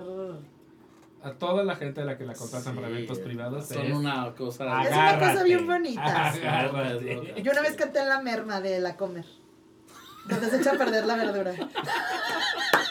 Con mucho artista del teatro musical. Wow. Se nos convocó para. Se nos convocó para una activación, di tú. Una activación para el 16 de septiembre. I- Iba al piano, en la merma, este, David Pineda, estaba Alicia Paola, Mario Eras, un gran elenco. Un gran elenco. ¿No? Y, y salíamos de la merma, entonces nos encerraban, donde se echa a perder la, la, la fruta y la verdura. Ahí estábamos en la merma, los refrigeradores, todo echado a perder, y de repente era de que, de la sierra, y, y ahí íbamos y cantábamos a la fruta, y nos volvíamos a meter a la merma. Ya, ya, ya. ya. Estaban ahí guardaditos en lo Sí, que, en lo que salía. en lo que tenía que- salga, activación, salga. activación, regresas a la merma. Amigos, había que pagar la renta. Sí, sí, Había que pagar la renta. Qué bello, qué bonito. Sí. Donde, a mí me tocó una de Domino's donde ni siquiera nos daban de comer. O sea, después. pizza? No, no, ni No pizza. mames. Entonces teníamos que mandar a uno de nosotros así de. Tú ve y róbate unas rebanadas. Porque a nosotros nos tenían. eh, fue en Kitsania. Y entonces era como un evento en donde. Era el. Justo llegaban unos extraterrestres. Eso se trataba. Oh, ya te, te hubiera encantado. Sería Te hermoso. hubiera encantado. Y entonces todos los de prensa, la onda era que los metían como al cinito que tiene Kitsania y les pasaban un video donde llegaban los extraterrestres y todos los demás pues actuábamos dentro de Kitsania como el niño que se asustó, este, los que llegan a recibir a los extraterrestres. no sé qué. Y ya, evento para prensa, porque era el lanzamiento de algo. Y después prensa pasaba a comer y disfrutar unas ricas pizzas y vino. Y nosotros dijimos, bueno, pues ya acabamos. Se nos ofrecerá lo Nos va a ofrecer, y entonces llegamos ahí y el que nos había contratado así de, Así no, esto es, No, ajá, la ustedes, pizza. ustedes allá atrás. Y entonces nos mandaron como una bodeguita atrás. A la ahí- merma. A la merma. sin comer. Y de pronto era así de. De pronto era de, ahora vas tú. Y entonces alguien iba a escondidas a donde estaba la pizza. Como que de, sí, soy periodista, sí, sí. Agarraba cinco pedacitos. De y nos lo llevaba y en la merma estábamos. Ay, qué ahí. feo, güey. No, es una carrera de mucho sacrificio. Carrera de muchos sacrificios. Muchos sacrificios. Mucho chiquito. Yo de más por más, yo de más por más. Exacto, exacto, exacto. Se ha hecho de todo. Sí. Achaque. Uy, Uh, chiqui. caray. Estás hablando con la reina de la chaque. De la- de la chaque. chaque. Tú primero, amigo. Mira, yo nada más voy a contestar esto así. Había hace mucho un jugador de fútbol que se llamaba Rafael García y le decían el Chiquis. Rafael Chiquis García. Bueno, pues a mí me decían Daniel el Achaques García. ya con eso. Ahí se las dejo. Te pasa todo. Todo, todo, todo. Que mi tobillo, que la espalda, que. No, todo, todo. Que la De asiática. la, la asiática. De que ya es una broma, de que Dios ya suéltame un rato. Sí, sí, sí, sí, Sí, sí, no. sí, sí, de sí. todo. Y siempre tengo un dolor, siempre tengo. Sí, qué bonito, sí, güey. Sí, sí, sí. Yo tengo un chat con, con mis amigos que se- somos los achacosos, así se llama el chat. Los achacosos. Tomás Mancera, Lambda García, Luis Carlos y yo. Somos los achacosos. Siempre hay algo, siempre hay algo que contar. Sí, sí, sí. Yo soy alérgica a la vida. Real. A vivir. Mis compañeros de MIS no me van a dejar mentir. Ah, Ya han aprendido a vivir con mis achacos. Siempre es un- un- una sorpresa. ¿Qué viene? A ver, ahora, ¿Qué? ¿de qué se va a inflamar la chica? Y tengo varias anécdotas pues, de, de eso. Yo, del 2016 para acá, empecé a desarrollar varias alergias. Pero después del COVID, del segundo COVID que me dio, porque porque me va a dar una vez, sí me Claro. puede dar dos, ¿no? Eh, me hice también alérgica a los antiinflamatorios. Oh. Entonces yo no puedo tomar ningún antiinflamatorio. Ahora que me operaron a la rodilla me la levanté con puro hielo. No mames. Porque ni ketorolaco, ni ibuprofeno, ni nada, nada. ¿Qué te pasa si, Me... tomas, te- te hinchas? me me, me. O sea, Una vez estábamos en Azteca y estábamos desayunando. Y estaba Pedrito sola, a mi derecha. Y empezó Pedrito. Es que yo no sé por qué se tocan la cara. Tan bonitas que están y se empiezan a hacer sus cosas. Y de verdad se echan a perder. Y yo lo escuchaba, lo escuchaba. Y yo seguía comiendo papaya, ¿va? Y de repente me dice a Lele que está enfrente de mí. Güey, tiene la boca hinchada. Entonces Pedrito pensó que yo me había inyectado la boca. Ah. Soy alérgica a la papaya. Sí. Ríase usted, Qué soy cosa, alérgica. ¿no? ¿Qué, Qué cosa, no? cosa, ¿Quién qué diría? ironía, Pudiendo ser alérgica al plátano, soy alérgica a la Bueno, papaya. Pero qué bueno que eres alérgica a esa papaya. Bendito Dios. Exacto. Porque, Si no, si me la pasaría hinchada. Ah, Sí, exacto, porque no. Yo no había quieres llegado hacerlo. y- Sí, no, yo sí. Güey, voy a verme al espejo y yo era como un oso, era así. Y yo, Pedrito, no, me está haciendo reacción alérgica esta chingadera. Y tú así de, Y Pedrito, Mm, pues yo que tu cambio de dermatólogo, ¿no? Güey, ahí me di cuenta que era alérgica a la papaya. Oye, pero no te pasa No que es mames. estacional, o sea, porque Carla es alérgica a la piña, pero de pronto ya no lo fue. Yo era alérgica de, al "Ay, coco. otra vez, y tú O sea, solo, los agostos es alérgica a De la piña. pronto, sí, como Puede que de ser, pronto los años, este, nones. Ya, no. Pero bueno, hay algo de verdad porque yo era alérgica al coco y ahora que me fui a Survivor, que Al coco lo único, monstruo, el- Que había era coco. lo único que había era coco.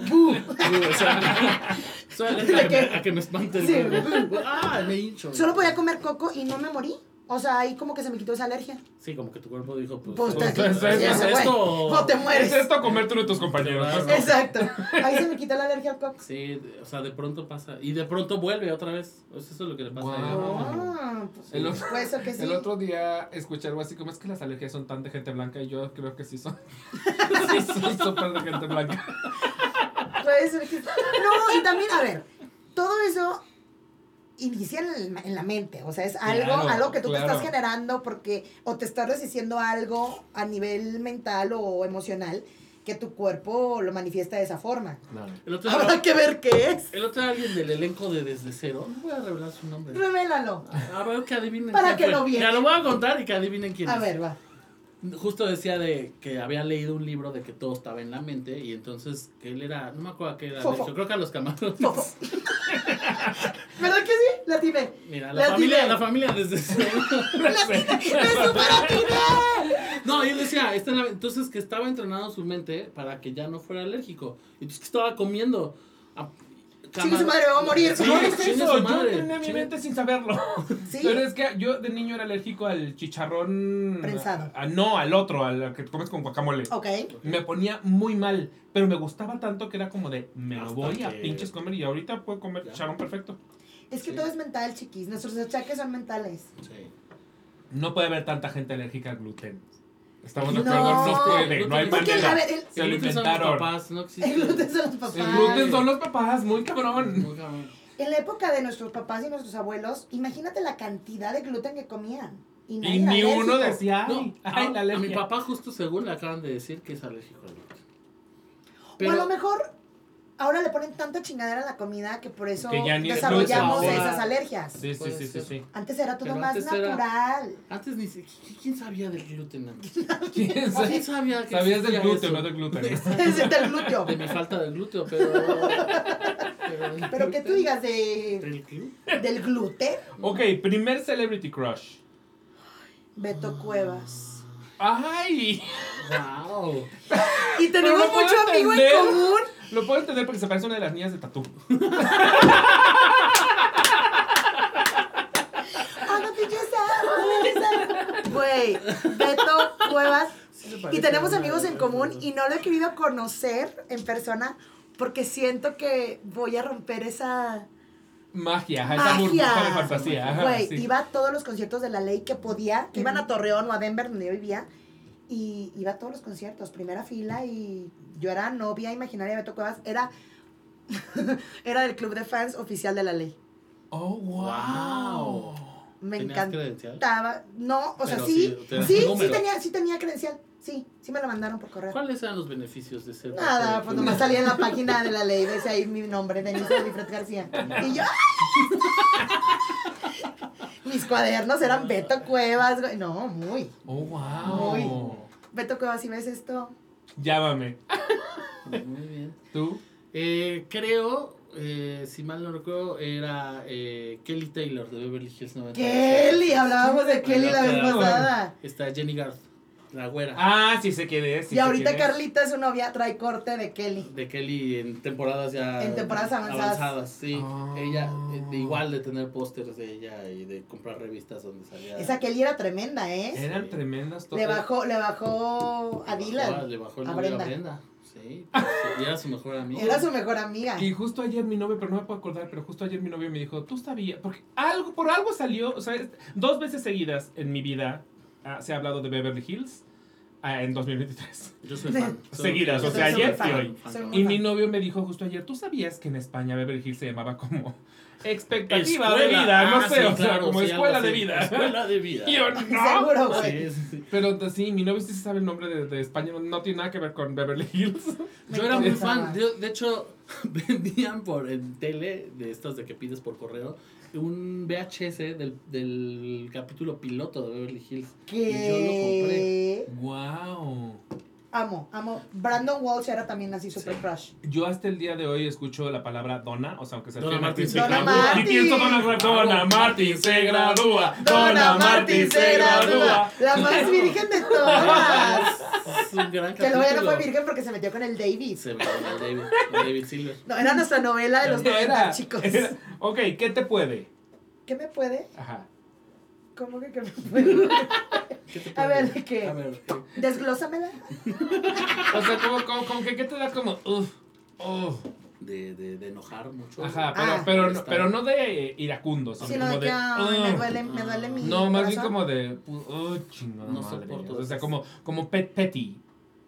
¿Qué Ah, me sabes. puede? Me Ah, puede, ok, ok, ay, ok. que me puede la injusticia. Sí, Ah, ya, Ah, sí, ese, ya, ese, ese- ese sí, esa se contesta muy seguido aquí, pero justamente en realidad técnicamente. Pero, pero, pero no, pero no te técnicamente, está bien. Pero si técnicamente quieres, el que te, déjate puede, de el que te puede es como, es como más chiquito, como más la pendejadita que digo, uh, no pude. No A ver, encontrar voy a, contestar yo a ver si. No encontrar tus toppers es un que te puede. Voy a contestar yo a ver si, a mí me puede, fíjate cómo cómo, a mí me puede. eh, no, cuando abres la puerta, por ejemplo, del Starbucks. Vamos a suponer que estamos en un Starbucks y entonces yo entro y veo que viene alguien y le detengo la puerta pues para que pase. Me- que no me den las gracias.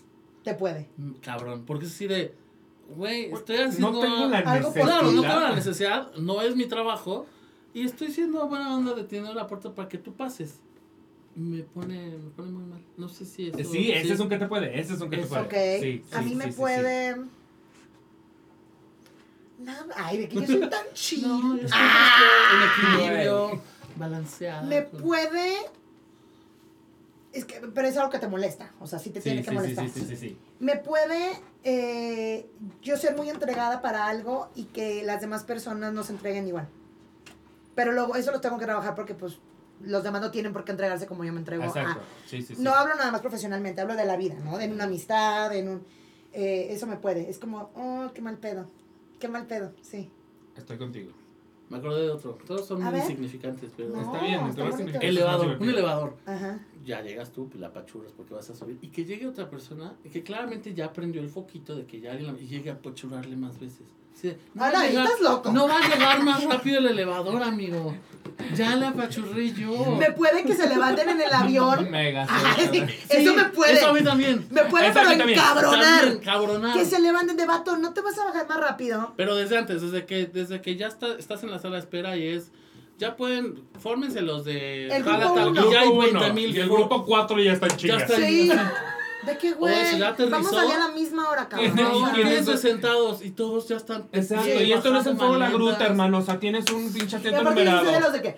"Ah". O sea, sí les hago ruidos. O sea, de que me molestan, los voy a molestar. Siéntese. O sea, sí. Eso a mí me puede, pero de este lado yo soy esa persona. Mega llego a Sí, picarla, ah. que ya lo he ¿Ah, picado. sí? Mega sí, y mega sí creo en mi cabeza que va a llegar más rápido. Sí, Y sí, sí, Y de hecho sí, más y sí, rápido. y sí, sí, sí, está porque lo decretas, ya sabes, lo decretas. Lo decretas, lo manifiesta, chiqui. Ok, obra, serie o película que a todo mundo le gusta y a ti no. Uh, sí tengo, ¿eh?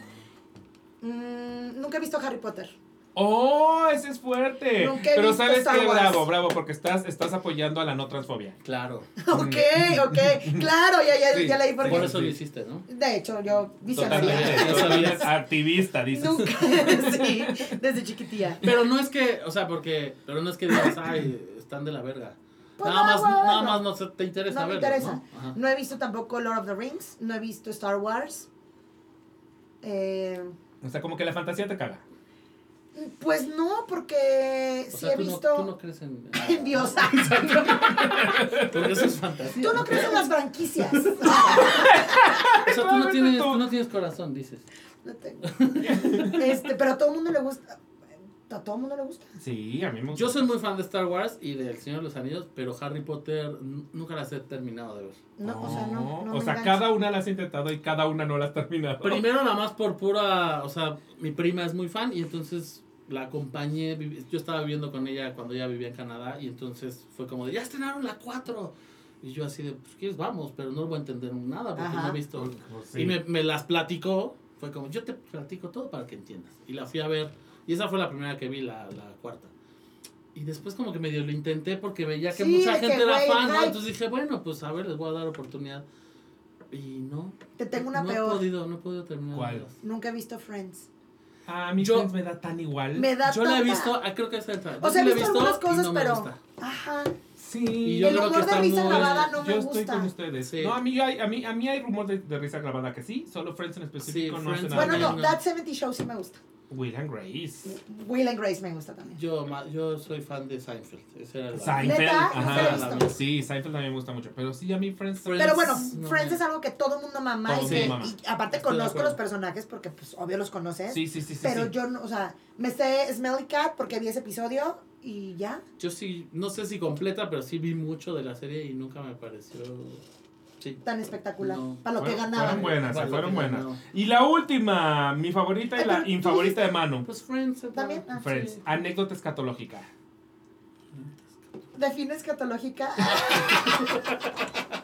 Eh, eh, ¿Por qué siempre hablamos de eh, caca cuando vengo aquí contigo? Porque ah, es mi tema favorito. ¿Por qué amo la caca? Iba a decir. Porque amo la caca. Amo el tema de Siempre que vengo, acabamos hablando de caca. ¿De Es qué hablamos última vez? De De caca. De caca sí, pero de que en específica no me acuerdo, No me pero acuerdo. sí. Pero hablamos de Sí, caca. sí, pero eso pasa en este programa. O sea, it's a thing. Y a Manu le Este. perturba mucho esto. Ya le vi la carita. Es que el ano de Manu es meramente decorativo. El ananuri. Entonces, el ananuri es decorativo. El más acá. Yo nunca le voy a decir otra forma. El ananuri. Eh, a ver, va, A ver, no, chiqui. déjame pensar. A ver, ¿cuál de porque que eres bien no- creativo? Soy muy inventada. A ver, no, que es muy chingón. Oh, pues improvísate una Improvísate historia. una escatológica. A ver. A ver, ¿tú cuéntanos una para inspirarnos? Ay, no, pero yo tengo mil y si ah, no contado mil. Una, una. Es, es, que de verdad sí te he contado mil. Una así como para decir, ah, sí es cierto. ah, ah eso, te referías a ah, eso. Ay, ya, yo también me cagué en un Uber. sí, sí, sí, sí, sí, sí, sí.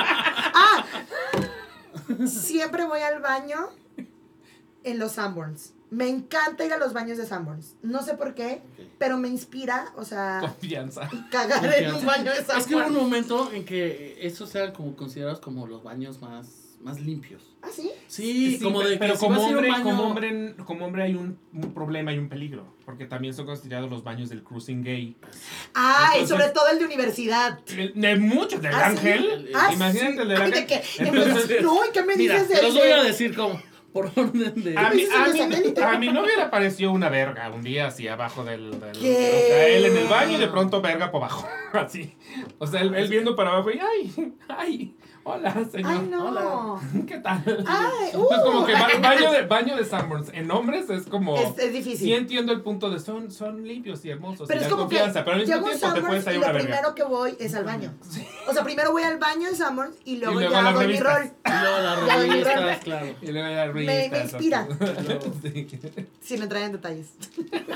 ¿A ti, chiqui? Mira, hablando de baños, a mí me cuesta trabajo Cagar. cagar.